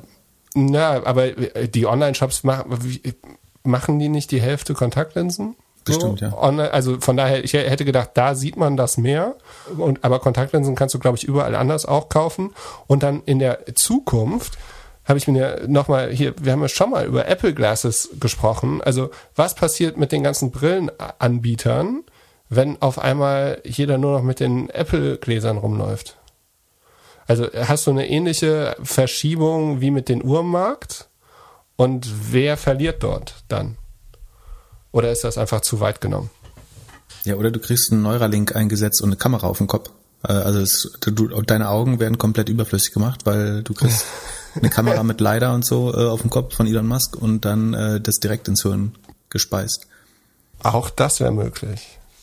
Oder wir bewegen uns einfach gar nicht mehr. Aber äh, ja, ja, ich bin, also wie gesagt, ich glaube, ich, du hast einmal gesagt, du oder geschrieben, dass du nicht so gerne an Fashion-Unternehmen beteiligt bist. Ich hm. finde, für mich ist Brille auch Fashion. Ich hätte gerne, also ich brauche nicht die ganze Zeit eine. Für mich wäre es einfach. Hast du das mal deinem Optiker erzählt? Bitte, ja, ich habe die gleiche Brille mir nochmal gekauft, online, aber woanders.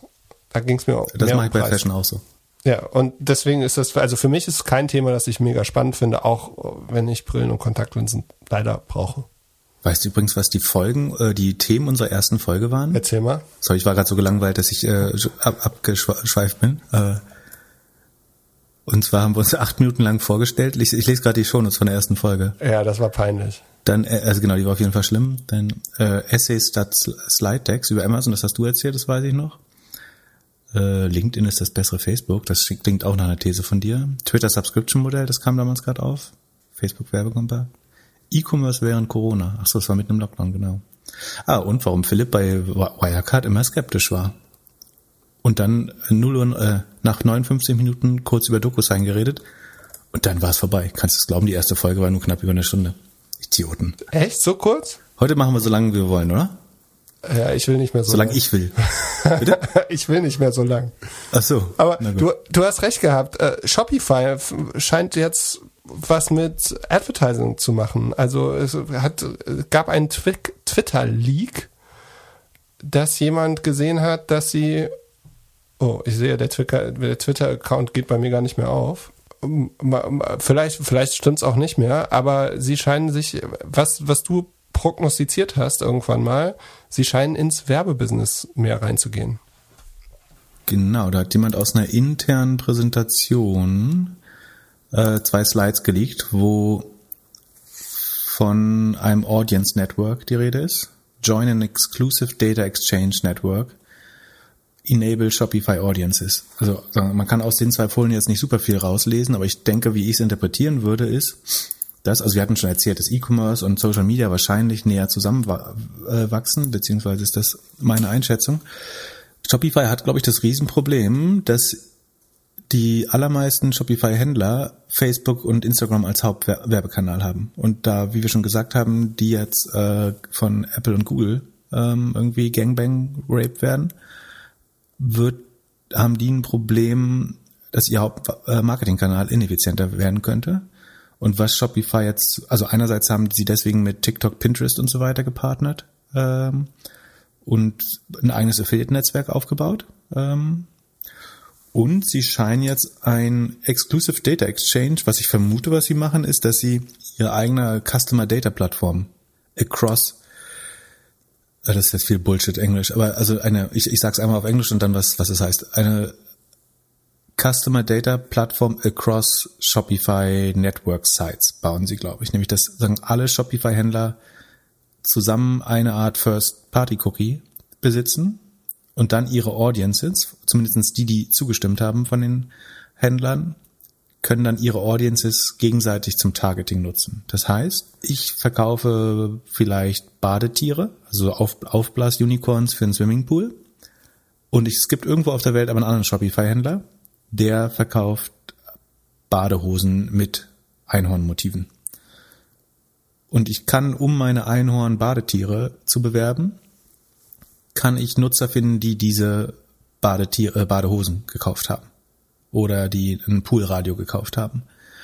Ähm, und wer will von den Händlern kann daran teilnehmen und so tauschen sie ihre Targeting-Daten untereinander aus und bauen in-Market Audiences, also Nutzer, die gerade bestimmte Interessen oder Tendenzen haben für, äh, für Kaufverhalten.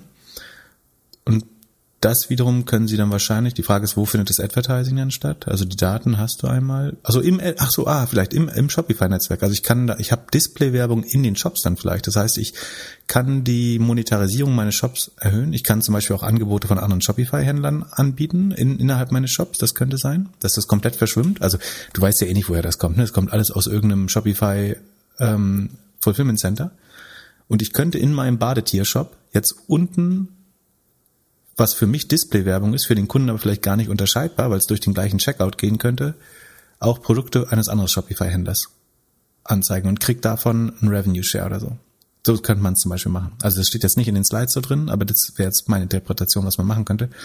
Was auch, glaube ich, was man relativ klar rauslesen kann, ist, also wir posten den Link auch nochmal in den Show Notes, ähm, dass dieses Data Exchange Network, das lese ich relativ klar so dass das, ähm, auch wenn dann außer die Worte nicht mehr steht, bin ich mir relativ sicher, dass das einfach heißt, dass du unter den verschiedenen Shopify-Händlern die, die, die Cookies austauschen kannst, mehr oder weniger, oder die Kunden, ähm, oder deren Daten. Ähm, wie man das dann, wo dann die Werbung stattfindet, oder was mit den Daten gemacht wird, da bin ich mir noch nicht so sicher, ob das dann zum Targeting auf anderen Netzwerken genutzt werden sollte oder innerhalb von Shopify selber oder in der Shop-App nur, wobei die meiner Meinung nach nicht genug Reichweite hat, um interessant zu sein dafür. Hm, aber auf jeden Fall versucht Shopify sich extrem von, von äh, sagen, bei den Marketing-Channels zu diversifizieren und eben vom Wallet Share des Shop-Betreibers. Also der gibt Shopify irgendwie drei, vier Prozent des Umsatzes ab, dafür, dass er über Shopify verkaufen kann. Und dann zahlt er aber 30 Prozent des Umsatzes an Facebook, um Werbung zu machen, um seine Produkte zu verkaufen. Und von dem Teil will Shopify, glaube ich, einen größeren Share haben. Äh, und das erscheint ja auch sinnvoll so. Und dafür ist die Shop-App da, aber dazu könnten sie auch ihre eigenen Shops zu Werbeflächen verwandeln. Und es gibt bestimmt genug Händler, die sagen, also stell dir mal vor, du hast gewisse Sachen nur noch in einer gewissen Größe oder Farbe. Und dann kannst du ja sagen, zeig ähnliche Produkte von einem anderen Händler in der, in der Farbe oder Größe an, an die ich nicht habe. Und es kommt dann einfach in zwei Paketen oder sogar gebündelt im Fulfillment Center äh, beim Kunden an. Das wäre eigentlich effizient, so vom Gesamtökosystem her. Auf jeden Fall, aber müsste Shopify nicht auch langsam mal anfangen, irgendwie einen eigenen Marktplatz zu haben, in dem sie das alles ja drin haben? Ja, ja, ja. Die auch. ist halt nur noch nicht super populär, hat glaube ich so irgendwie zwei, drei Prozent Durchdringung in den USA. Nicht wirklich groß. Im Vergleich zu Amazon hat jeder, jeder zweite, glaube ich, die App. Der äh, E-Marketer hat übrigens neue Zahlen für Amazon rausgebracht. Die glauben, dass Amazon 41 Prozent des Volumens hat. Ähm, das ist fünf, sechs Mal so groß wie der nächstgröße, was Walmart ist. Und insgesamt größer als die nächsten neun größten. Und wahrscheinlich würde man noch zehn dazu tun auch. Also ungefähr so groß wie die nächsten 20 größten Online-Shops. Und äh, noch krasser wird's, glaube ich, beim, beim Werbemarkt. Da schätzt E-Marketer meiner Meinung nach zu konservativ bei, bei Amazon. Also die sehen die irgendwie in zwei Jahren bei 15 Prozent Marktanteil oder 14 Prozent im äh, Werbemarkt, Digitalwerbemarkt. Ich glaube, das wird äh, mehr werden, wenn du die aktuellen Wachstumszahlen ansiehst. Ja, die werden, glaube ich, langsam abgehen. Noch zwei Wochen ist Jeff im Amt und dann kann er sich auf seinen Flug ins All konzentrieren. Genau. Hast du von der Petition gelesen, ja, ne? Dass 100.000 Leute unterschrieben haben, dass er nicht zurückkommen soll? Nur der Vollständigkeit halber. Äh, nee, habe ich nicht. Hast du gelesen, dass Hyundai jetzt Boston Dynamics kauft? Hyundai heißt es, glaube ich. Äh, Boston Dynamics ist diese Robotics-Firma mit diesem äh, Terrorhund, ne? Genau, also, also das ist so ein Roboterhund. Der und auch ein stehender Android, ne? Also du hast auch so einen, äh, einen, der auf zwei Beinen laufen kann, der eigentlich fast noch ein bisschen gruseliger ist, finde ich. Ja, der tanzen kann und so. Ja, und Google haben die mal gekauft. Also Google hat die 2013 gekauft und dann 2017 wieder an die Softbank verkauft, weil sie das, glaube ich, eher als Image-Schaden gesehen haben. Also sie wollten nicht mit so Robotern oder man könnte fast sagen Kriegssoldaten hm. da in Verbindung gesetzt werden. Nun äh, von einem Automobilkonzern spannend. Äh, also äh, ja, war das Hyundai Motors oder also das ähm, also Hyundai macht mehr als nur Autos, ne? Also die bauen irgendwie vom äh, Stahl, Schiene, Logistik, Banken, äh, so eine Engineering und Construction Sparte haben die Werften, Heavy Industries. Das ist so ein typischer koreanischer Mischkonzern. Da gibt's diese Chebols oder so heißen die. Ich glaube, das liegt daran, dass es keine Holdingstrukturen gibt äh, in in Südkorea und deswegen gibt es diese Familienkonzerne, wo dann irgendwie trotzdem zig Sparten drin sind. Chebol heißt irgendwie reiche Sippe oder sowas, habe ich mal gelesen. Ähm, es gibt ja auch Daewoo und Doosan, die bauen so Bau, Baumaschinen, äh, Yosong, Samsung, äh, der bekannteste, die bauen ja auch irgendwie vom Kühlschrank über Monitor, über Handy, über sonst was. Kia und LG. Ähm, das heißt, äh, also Hyundai ist nicht nur Autos. Äh, ich weiß genau. nicht, welche, welche Sparte das da übernommen hat, aber. Die Motor Group, also wahrscheinlich die Autos. Äh, ja, kann sein. Und sie ähm, frag mich nicht, was sie damit wollen. Äh, keine Ahnung. Aber Hyundai hat zum Beispiel auch ein Rüstungsgeschäft. Also äh, das können Industrieroboter werden. Das äh, was kann man damit noch bauen? Ja, weiß nicht, was sie damit wollen. Äh, aber wir haben immer, also Softbank hat bei Google nur 165 Millionen gezahlt und hat jetzt 1,1 Milliarden bekommen behalten aber noch 20 Prozent. Also irgendwie glauben sie vielleicht noch, dass da was ist übrigens auch eine Firma, die von, ähm, also es wurde vom MIT, glaube ich, ausgesponnen und dann von DARPA, also diesem äh, Defense, wie heißt das, Defense Advanced Research Administration oder irgendwie so, ähm, die das Internet auch erfunden haben. Ähm, in den USA ist schon relativ viel Forschung äh, von vom Verteidigungsministerium ähm, finanziert. Was würdest du denn, was, was, erklär du mir doch, was Hyundai damit machen? Roboterfirma werden. Ich weiß es nicht. Ich würde mich eher fragen, ob du glaubst, dass wir irgendwann noch miterleben werden, wie auf einmal so ein paar Roboter bei uns durch die Städte laufen und uns vertreiben. Ich glaube, dass wir auf jeden Fall, also wir sind ja noch so jung. Äh, ich glaube schon, dass wir noch Roboter auf der Straße sehen, auf jeden Fall. Also die müssen günstig genug werden und ich glaube, legislativ musst du viel machen, weil ähm, also in Berlin sehe ich das nicht, sehe ich dir nicht lange durch die Straße äh, laufen. Ich kann mir gut vorstellen, dass er relativ schnell gewissen Kräften zum Opfer fällt. Ja, wobei die, die so aussehen, als ob man gegen die nicht kämpfen könnte. Hast keinen Bock rumzustänkern mit denen? Naja, also wir, wir haben hier so eine Box, die hier äh, angeblich Essen rumfährt und die fährt halt so im Schneckentempo irgendwie am Bordstein entlang da, aber da, das ist ja eher ein Spielzeug, so, also. Hat äh, Dora gibt's auch von von Delivery Hero hat auch schon so äh, Lieferdrohnen. Ja, ja, ich glaube, Drohnen wäre tatsächlich nicht so schlecht, wenn man die Sachen nicht, Was ist der Unterschied muss. zwischen einer Drohne und einem Roboter? Ja, dass das Ding so durchfährt. Aber ja, ist genauso schlimm, stimmt. Also, hast schon recht. Einer fliegt, das andere läuft. Also, glaubst du, mit der Drohne kannst du besser kämpfen? Okay, warte. Würdest du lieber gegen eine Drohne oder gegen einen Roboter kämpfen? Äh, gegen eine, ja, gegen Roboter, der, der kann sich nicht ganz so viel bewegen. Ja, genau. Hat weniger Freiheitsgrade. Ich glaube, es ist äh, schlauer, gegen Roboter zu kämpfen. Aber es gibt auch schon äh, Drohnenabwehrsysteme. Gab da mal so, eine, so das ein oder andere Investment, dass man diese. Ja, es gibt aber vielleicht auch Drohnenabwehrsystem, Zerstörungsdrohnen schon. Wer weiß. Ja. Also. Möglich. Äh, was gibt's Neues von Plug Power, deinem Short? Ähm, die haben Zahlen äh, reported, die ich mir widerwillig angeschaut habe. Also widerwillig, weil das äh, dieser Earnings Release bestand aus 15 Seiten voll. Du errätst es? Kooperation. Genau. Unter anderem SK, SK Group, was auch so ein ähm, koreanisches äh, Konglomerat wieder ist. Ähm, genau, die haben einfach 15 Seiten irgendwelche neuen Koops runtergeknallt, ähm, um den Unterstellungen den Fakt zu verschleiern, dass sie wieder kein Geld verdient haben, beziehungsweise, also sie haben ein Operating Loss von 48 Millionen angehäuft mit äh, 46,7 Millionen, 0,77 Millionen an um Gesamtumsätzen, ja. Das, nee, Net Revenue ist äh, 71,9 äh, Millionen. Die haben ähm, Wasserstoff im Wert von 11,1 Millionen ausgeliefert und die Cost of Goods Sold oder Cost of Revenue nennen die das, sind 22 Millionen dafür. Also sie haben es geschafft, Wasserstoff für die Hälfte von dem, das sie zu herstellen gebraucht haben, äh, zu verkaufen. Immerhin gibt es diesmal keinen negativen Umsatz, das ist bei Plug Power auch schon vorteilhaft. Dann dieser Deal mit der SK Group aus Südkorea.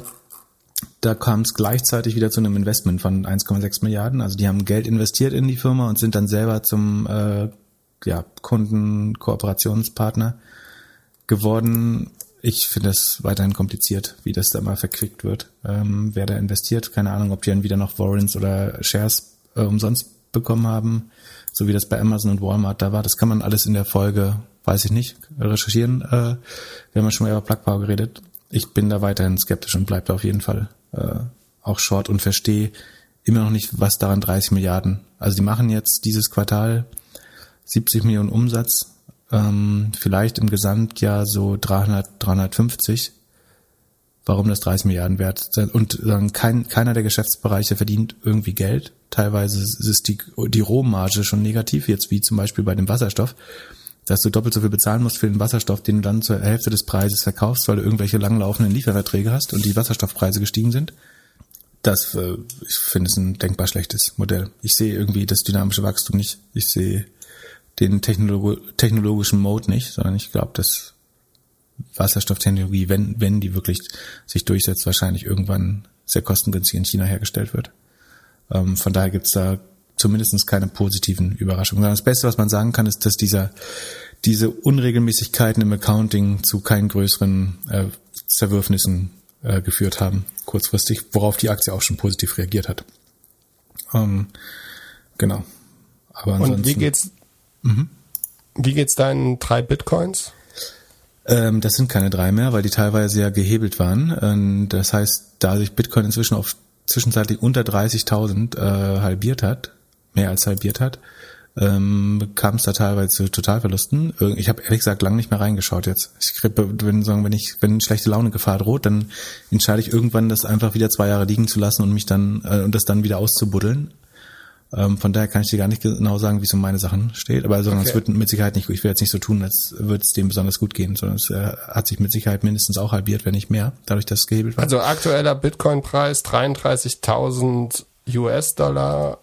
Ja, und zwar China hat das Mining verboten. In Südkorea wurden ähm, Bitcoin wurden irgendwie 46 oder 49 Millionen enteignet. Ähm, das war ja auch nicht die Vorstellung der Leute, dass man das dann, dass der Staat das dann doch enteignen kann, unsere dezentrale äh, Traumwährung. Ähm, also das regulatorische Umfeld ver, verschlechtert sich äh, ein bisschen. Was bedeutet das für Tesla?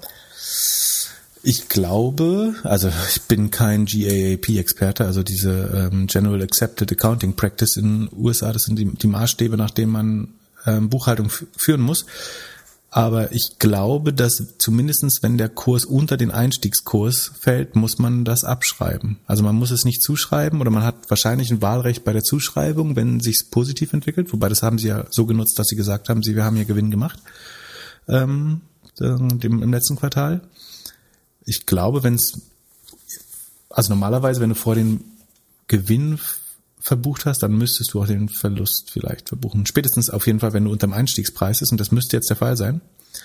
Das heißt, das müsste ein relativ schlechtes Finanzergebnis geben bei, bei Tesla, wenn ich mich nicht irre. Also nicht drauf festnageln, bitte, aber ähm, die Companies, die jetzt äh, irgendwie sich damit gebrüstet haben, dass sie da ihre gesamten Reserven in äh, deswegen vor dem Hintergrund muss man diese Geldhaltungs- oder Wertaufbewahrungsfunktion von Bitcoin auch immer sehen. Das ist, also es ist für Transaktionen bescheuert, weil die Kosten zu hoch sind äh, vom Hin und Her ähm, transagieren, vom, wie sagt man, übertragen äh, über das Bitcoin-Netzwerk oder die Blockchain. Ähm, als Geldaufbewahrung ist es auch total beschissen, weil es einfach äh, offensichtlich ja mal um 50 Prozent hoch runterschwankt oder mehr. Und also entweder muss man wirklich eine sehr lange Vision haben, sondern das war ja die Hypothese bei mir, oder beziehungsweise so ein Hedge war. Ähm, ansonsten, dann hätte jetzt El Salvador da groß drauf gesetzt, dann hätte sich's vielleicht halbiert äh, in der Zeit. Das ist gefährlich. Ja, ja wenn es runtergeht, werden auch keine anderen Staaten irgendwie draufspringen, dass sie das jetzt als Währung nehmen, oder? Oder glaubst du, es gibt jetzt, also du hattest die Prediction 100.000 bis Ende des Jahres? Ja, glaubst du da noch dran? Oder, nicht, oder 10. das, das ist 10 dadurch nicht. Oder 100? Nee, dann noch eher 100 als 10. Also ich glaube eher 100 als 10. Die Wette würde ich wieder machen. Ist das jetzt wahrscheinlicher geworden dadurch? Nein. So also der Abstand ist jetzt größer geworden, aber ich würde es jetzt noch nicht abblasen. Es kann ja genauso schnell wieder hochgehen. Äh, also ich glaube, sich jetzt nochmal halbieren, das ist relativ schwer. So, in, in China ist ja schon fast der Worst Case eingetreten mit dem äh, Mining-Verbot. Und zum Beispiel Ethereum hält sich relativ stabil dagegen. Ich, also ich würde immer noch sagen, dass man irgendwie zwei, vielleicht nicht mehr fünf Prozent, sondern zwei, drei Prozent, ähm, wenn man vorher fünf gehabt hat, dann sind es ja jetzt zwei, drei, äh, da, daran ruhig, ruhig halten sollte, um sich dagegen zu versichern, aber schon in einem breiteren Korb von Kryptowährungen oder eben einer Kryptoaktie wie, wie, wie Coinbase ähm, oder so. Ja, aber Ethereum hat ja auch mega verloren. Die waren ja irgendwann schon mal auf 4000 und jetzt sind sie unter zwei. Also ja, ich hm. Bin gespannt. Ich, ja, wir, wir werden es erleben. Du hast nach wie vor kein Krypto. Hast du ja erstmal nichts falsch raus. gemacht äh, damit. Wir hätten noch mal Zwischenstand für unser Portfolio machen können. Äh, können, wir, können wir kurz machen. Du bist in oh, der... Nee, nee, nee. Wenn nee. Du bist ich ich habe es hier komplett äh, ähm, gemacht. Also du bist auf jeden Fall im Plus. Du bist ah. plus 21 Prozent. Ich bin nur plus 3 Prozent. Oh, warte mal kurz. Äh, plus 21. Ich guck mal, was Nasdaq hier to date ist. Äh, Du, ähm, dein Verlierer ist Snowflake, die sind minus 10%, minus 9% seit Start. Dein Gewinner ist die C Group, die ist plus 48%. Krass. Herzlichen Glückwunsch dafür. Äh, to, äh, Nasdaq ist nur 11,5%. Habe ich outperformed. Äh, outperformed, äh, nicht Spiel, Spielabbruch äh, und äh, Gewinnerküren bitte. Äh, äh, ja, und äh, also ganz gut. Du müsstest halt jetzt, äh, wenn du Windows Shopping machst, müsstest du jetzt die IG Group und Snowflake rausholen. Dann hättest IG Group war doch nicht in meinem äh, Verdoppler-Portfolio. Du hast einfach wieder alles aufgeschrieben, was ich jemals nein, gesagt habe. Nein, nein, nein, nein, nein. Hör dir Folge zwei oder drei aus diesem Jahr an. Du hast die IG Group noch dazu geholt. Oh, ich Idiot, ey. Wieso Idiot? Ja, das war eher so eine kleine Beimischung. das sollte jetzt nicht äh, gleichberechtigter Posten sein. Aber gut. Äh, habe ich, äh, war ja auch eine akzeptable Wette. Ja, und, äh, nicht mehr. Also ich weiß gar nicht, wo die steht, ehrlich gesagt. Ja, bei mir ist Agora und Apple ist äh, alles äh, leicht im Plus, aber auch wirklich nicht. Bin gespannt. Super. Also Silvester gibt's die Aus Auswertung. Ist ja auch nicht mehr so. Halbzeit. Ja, so war, ja. Kann noch viel passieren. Wer weiß, was noch passiert bis dahin. Wir, wir, jede Woche ein Podcast, auf jeden Fall. Sonst weiß ich nix. Ähm, da werde ich dagegen. ah, okay, Wette, also du wettest, dass wir kein, nicht jede Woche einen Podcast machen. Okay. Mal machen wir vielleicht zwei oder drei oder vier oder täglich? Täglich. Wir, okay. wir legen uns mit den äh, Aktienpodcasts an, machen täglich. Als ob wir ähm, in der Lage noch wären, schneller, noch als schneller. Ob, als ob wir in der Lage wären, 15 Minuten Podcast zu machen. Ein, ein 59 Sekunden Podcast. Immer das erste bei deinem Spotify Daily Drive. So, in 2030 sollte jeder dritte PKW elektrisch sein, habe ich die Woche gelesen. Also die wollen, man Wer möchte äh, hier der Bund oder die Polit also. Politiker oder äh, Mobilitätsexperten. Also ins, das bist du doch, dachte ich. Insgesamt wollen will man 14 Millionen E-Autos 2030 haben ich habe mal wieder ein E-Auto getestet. Oder mal wieder ist eigentlich falsch, weil die E-Autos, die ich bis jetzt gefahren habe, die konnte man mit einer App öffnen und dann konnte man da aus der Stadt rausfahren und wieder rein. Und am Wochenende habe ich mir den EQV 300 ausgeliehen. Weißt du, was das ist? Ich, klingt nach Mercedes auf jeden Fall. Ja, das ist der. Also, EQV, warte, ich guck mal. Das ist der große Van von, von Mercedes. Also der, der EQV 300? 300. Der, Warum heißt der 300? Der hat doch keinen Hubraum mehr. Ja, das habe ich auch nicht so ganz Wofür stehen die 300? Keine Ahnung, aber er fährt, er hat eine Reichweite von 380 Kilometern und ist. Äh so, das ist vielleicht die echte Reichweite. also 380 ist die nach diesem komischen Messverfahren und dann wusste man schon, dass am Ende 300 rauskommt. Deswegen EQ, EQV 300. Was Ja, oh. erklärt uns bestimmt jemand, warum der E-Gute. Ja, sieht das schick aus. Und? Sie, sieht schick aus und wenn er vollgeladen ist und neu und man die, den riesen Platz hat, ist es auch echt ein cooles Auto. In der Stadt fühlt man sich da sehr sauber und sehr groß. Also man sitzt sehr weit oben und der Cruise ganz, also ich finde Elektroautofahren durch die Stadt fühlt sich irgendwie sauberer und angenehmer an. So, äh, anstatt mit dem Diesel oder mit dem Benziner durchzutucken. Für mich die größte Überraschung war, als ich auf der Autobahn war, weil so ab 140 merkt man schon, wie groß der ist. Da, das bin ich von Mercedes irgendwie anders gewöhnt. Was heißt das? Du ge gewackelt? Ja, hast es du erst einen wackelt, Elchtest genau. gemacht? Das, äh, ja, wir machen ja noch kein YouTube-Format, das hätten Mhm. wir dann fürs YouTube-Format gemacht. Aber was meinst du mit, äh, man merkt, dass er groß ist? Ja, der wackelt halt, wenn du ein bisschen Wind hast und wenn du ein bisschen schneller fährst. Also ich würde da jetzt mit Familie nicht schneller als 140, 150 mitfahren. Geht wahrscheinlich auch gar nicht. Darfst du bald eh nicht mehr, wenn die Wärme Ja. kommt. Ja, genau. Äh, Finde ich verboten. äh, eigentlich ganz angenehm. Ähm, ja, sonst äh, Reichweite 380 Kilometer. Ich würde sagen, ich warte auf das Elektroauto mit der Reichweite von 600 Kilometern. Wohin wolltest du Siehst du das? fahren? Na, ich würde schon gerne so 400, 500 Kilometer durchbrettern können. Das wäre so mein Ziel, weil das kann man, das kann man ohne Pipi-Pause schaffen. Ja, da eigentlich so, äh, leidet deine Aufmerksamkeit schon. Äh, Ja, sollte man eh alle drei Stunden eine Pause machen. Aber Ja.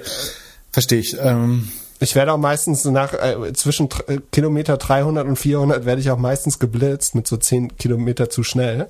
Die- Also da, da, die Wahrheit ist ja, dass du die allermeisten Fahrten sind halt nicht so lang, ne? Also ähm, ja, aber man nimmt das dann immer als Beispiel, aber tatsächlich fährst dann eben doch nur Brötchen holen jeden Tag. ja, das Oder mache ich halt Golf, nicht. zum Golfplatz. Ja, ja, also für das, für das Auto, klar, die meisten Fahrten sind irgendwie kurz, so, das stimmt. Aber die Fahrten, die halt wirklich stressig sind, sind halt die 4, 5, 600 Kilometer Fahrten. Und wenn man da in der Lage hat, dass das Auto schläft und man kann dann durchfahren, s- sind schon wertvoll. Und das Letzte, was ich möchte, ist irgendwie um 11 Uhr nachts irgendwo eine Stunde laden. Aber gut, äh, das mag jeder anders sein. Wenn jemand ein Auto dafür braucht, irgendwie jeden Tag zu fahren, dann ist das natürlich was anderes. Ich habe mein Leben so aufgebaut, dass ich das Auto eigentlich während der Woche überhaupt nicht brauche. Und wie kamst du dazu? Ist das So, jetzt das- hier, wurde das gesponsert von äh, Mercedes oder? Nee, wieder, wie es zu diesem Auto kam, werde ich in den einen der nächsten Folgen äh, besprechen. Das ist noch nicht ganz durch. Als Teaser. Aber ja, ich habe, äh, ich plane für dieses Auto zu zahlen. Mal gucken, ob ich dafür zahlen muss. Also es ist auf jeden Fall hat auf jeden Fall nichts mit dem Podcast zu tun und ist kein kein Werbesachen. Es gibt Dann- auch mit dem AMG-Package, sehe ich gerade. Weil, äh, Äh, Das ist für diese Tuner doch total doof, wenn du da nicht mehr die Auspuffe rumbasteln, werden das dann alles Soundkünstler, die, die Tuner? Was passiert mit so einem Brabus oder AMG oder Abt oder so eigentlich? Als- Gute Frage. Aber wenn, wenn man jetzt sagt, das bleiben Hobbywagen, also ich meine, ein Drittel äh, bleiben, blei sind, sind Elektroautos in zehn Jahren so, dann ist ja immer noch viel Markt für die anderen. Ich, äh, die Fra- Frage ist, was passiert, wenn die Leute mit den lauten Autos nicht mehr in die Stadt fahren dürfen? Das wäre meine Frage. Dann kannst du nicht mehr angeben. Dann kannst du nur auf und, und wenn du nicht mehr auf der Autobahn fahren darfst, aber auf in Amerika oder an, also generell auf der ganzen Welt gibt's ja Autos mit sehr schnellen Motoren, die auch alle gut verkauft werden. Äh, aber ja, Elektro kannst du kannst du nicht mehr so viel tunen. Die Frage ist, ob du überhaupt noch in die Stadt. Der Champs-Élysées wird umgebaut oder es gibt zumindest ein Konzept dafür, habe ich auf Twitter äh, gelesen. Und jetzt überlegen alle, welche Straßen wir als nächstes umbauen in Berlin. Torstraße und Friedrichstraße, was weiß ich. Die Frage ist, warum darfst du überhaupt in die Stadt fahren mit deinem doofen Auto? Ja, finde ich auch. Ich finde, du sollst einfach überhaupt nicht mehr. Mehr Fahrradwege, bessere Öffis, mehr, vor allem bessere Fußwege. Keine Das Roller stimmt mit mehr. den Fußwegen nicht. Na, mehr, ja, in Berlin ist alles sehr breit, aber in Hamburg, finde ich, hast du schon manchmal, wenn du so die, also, wenn du an einer dreispurigen Straße dann irgendwie so Mini-Fußweg und Fahrradweg hast, der sich das teilt, das ist, ist ja nicht so ganz fair. Ja. Und, und, und wenn du, wenn du sagst, du willst irgendwie eine grüne Stadt werden, dann solltest du ja die Möglichkeit geben, dass du vor allem Fahrrad und und Fußweg und Öffis irgendwie ausbaust. Und da gibt's ja auch einen Plan. Also, aber jetzt nochmal. Man, man wird keine grüne Stadt, es werden alle anderen Farben verboten. das, das, das ist auch nicht gelernt. Entschuldigung, welche Frage? Äh, ja, beim La ich musste das Auto, habe ich dann Wochenende gefahren und sollte das wieder voll zurückgeben. Deswegen habe ich mir gedacht, super. Du solltest betrunken sein, wenn du es zurückgibst? genau. Und dann habe ich mir gedacht, super, ich kann das natürlich hier vor meiner Haustür oder um die Ecke laden. Hab, weil hier gibt's so, in Hamburg gibt's 1300 Ladesäulen. Mhm. Und dafür gibt's eine App. Ich bin da hingegangen, habe einen QR-Code, ich finde ja QR-Code super, habe mir den abgescannt, bin dann auf eine Landingpage gekommen zu einer App, habe dann die App runtergeladen, habe dann meine Sachen eingetragen und alles. Und dann sehe ich, die Säule ist nicht in der App. Sondern die Säule geht nur mit Mobile, also mit SMS-Payment. Aus irgendeinem Grund ist die Säule zu alt für die App. Fand ich jetzt nicht so gut. Dann habe ich gedacht, okay, fahre ich trotzdem zu der Säule, mache das per SMS. Konnte leider mit diesem Riesenschiff nicht auf den zweiten Parkplatz von der Säule. Das war zu zugeparkt.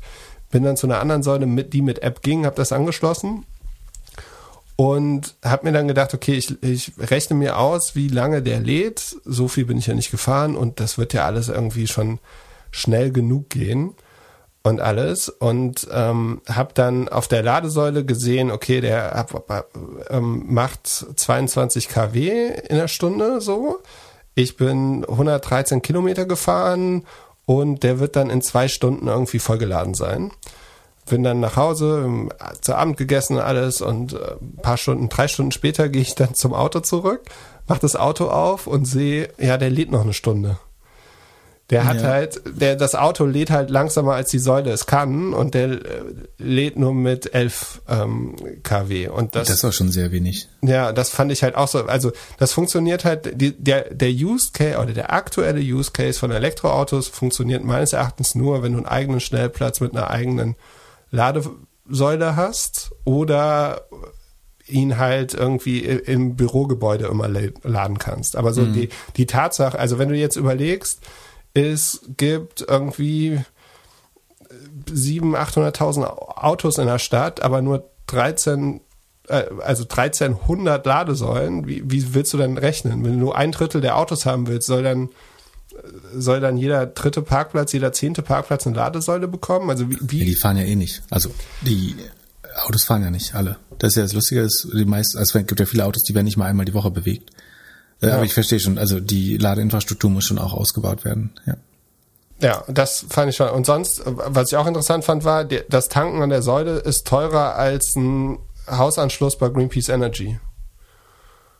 Was ich auch gedacht hätte, also so, wenn du jetzt die äh, Cent pro Kilowattstunde nimmst, dann zahle zahl ich irgendwie bei der Ladesäule 32 und Greenpeace Energy auf der Webseite sind unter 30 Cent. Ja, natürlich zahlst du mehr als bei aber wieso denn? Du, wenn, wenn du als ja, Stadt. Die, die, das Ding muss ja dahin gebaut werden. Ja, aber als Stadt willst du ja fördern, dass so viel wie möglich Elektroautos sind. Du musst ja irgendwie. Die Stadt kann doch nicht, die Stadt ist doch nicht Plug Power, die kann doch nicht äh, dir die, das, den Wasserstoff zum helfen. Das kannst du nur als börsennotierte Firma äh, mit blöden Aktionären, äh, dass du den, den Wasserstoff zum halben Preis abgeben kannst.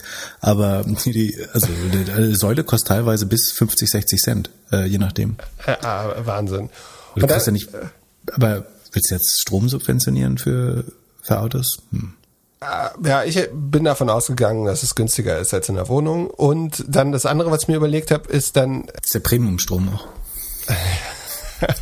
Ein, eine Bitcoin-Transaktion verbraucht 222 Kilowattstunden. Da müsste man fast einen ganzen Tag für laden an der Säule. Ja, das habe ich mir nämlich auch überlegt. Also ich könnte mit dem Auto, kann ich pro Kilowattstunde drei Kilometer fahren. Von dir zu mir sind es 300, äh, äh, nee, drei Kilometer pro Kilowattstunde konnte ich mit dem EQV 300 fahren. Vielleicht ist das mhm. der Grund, warum es 300 heißt.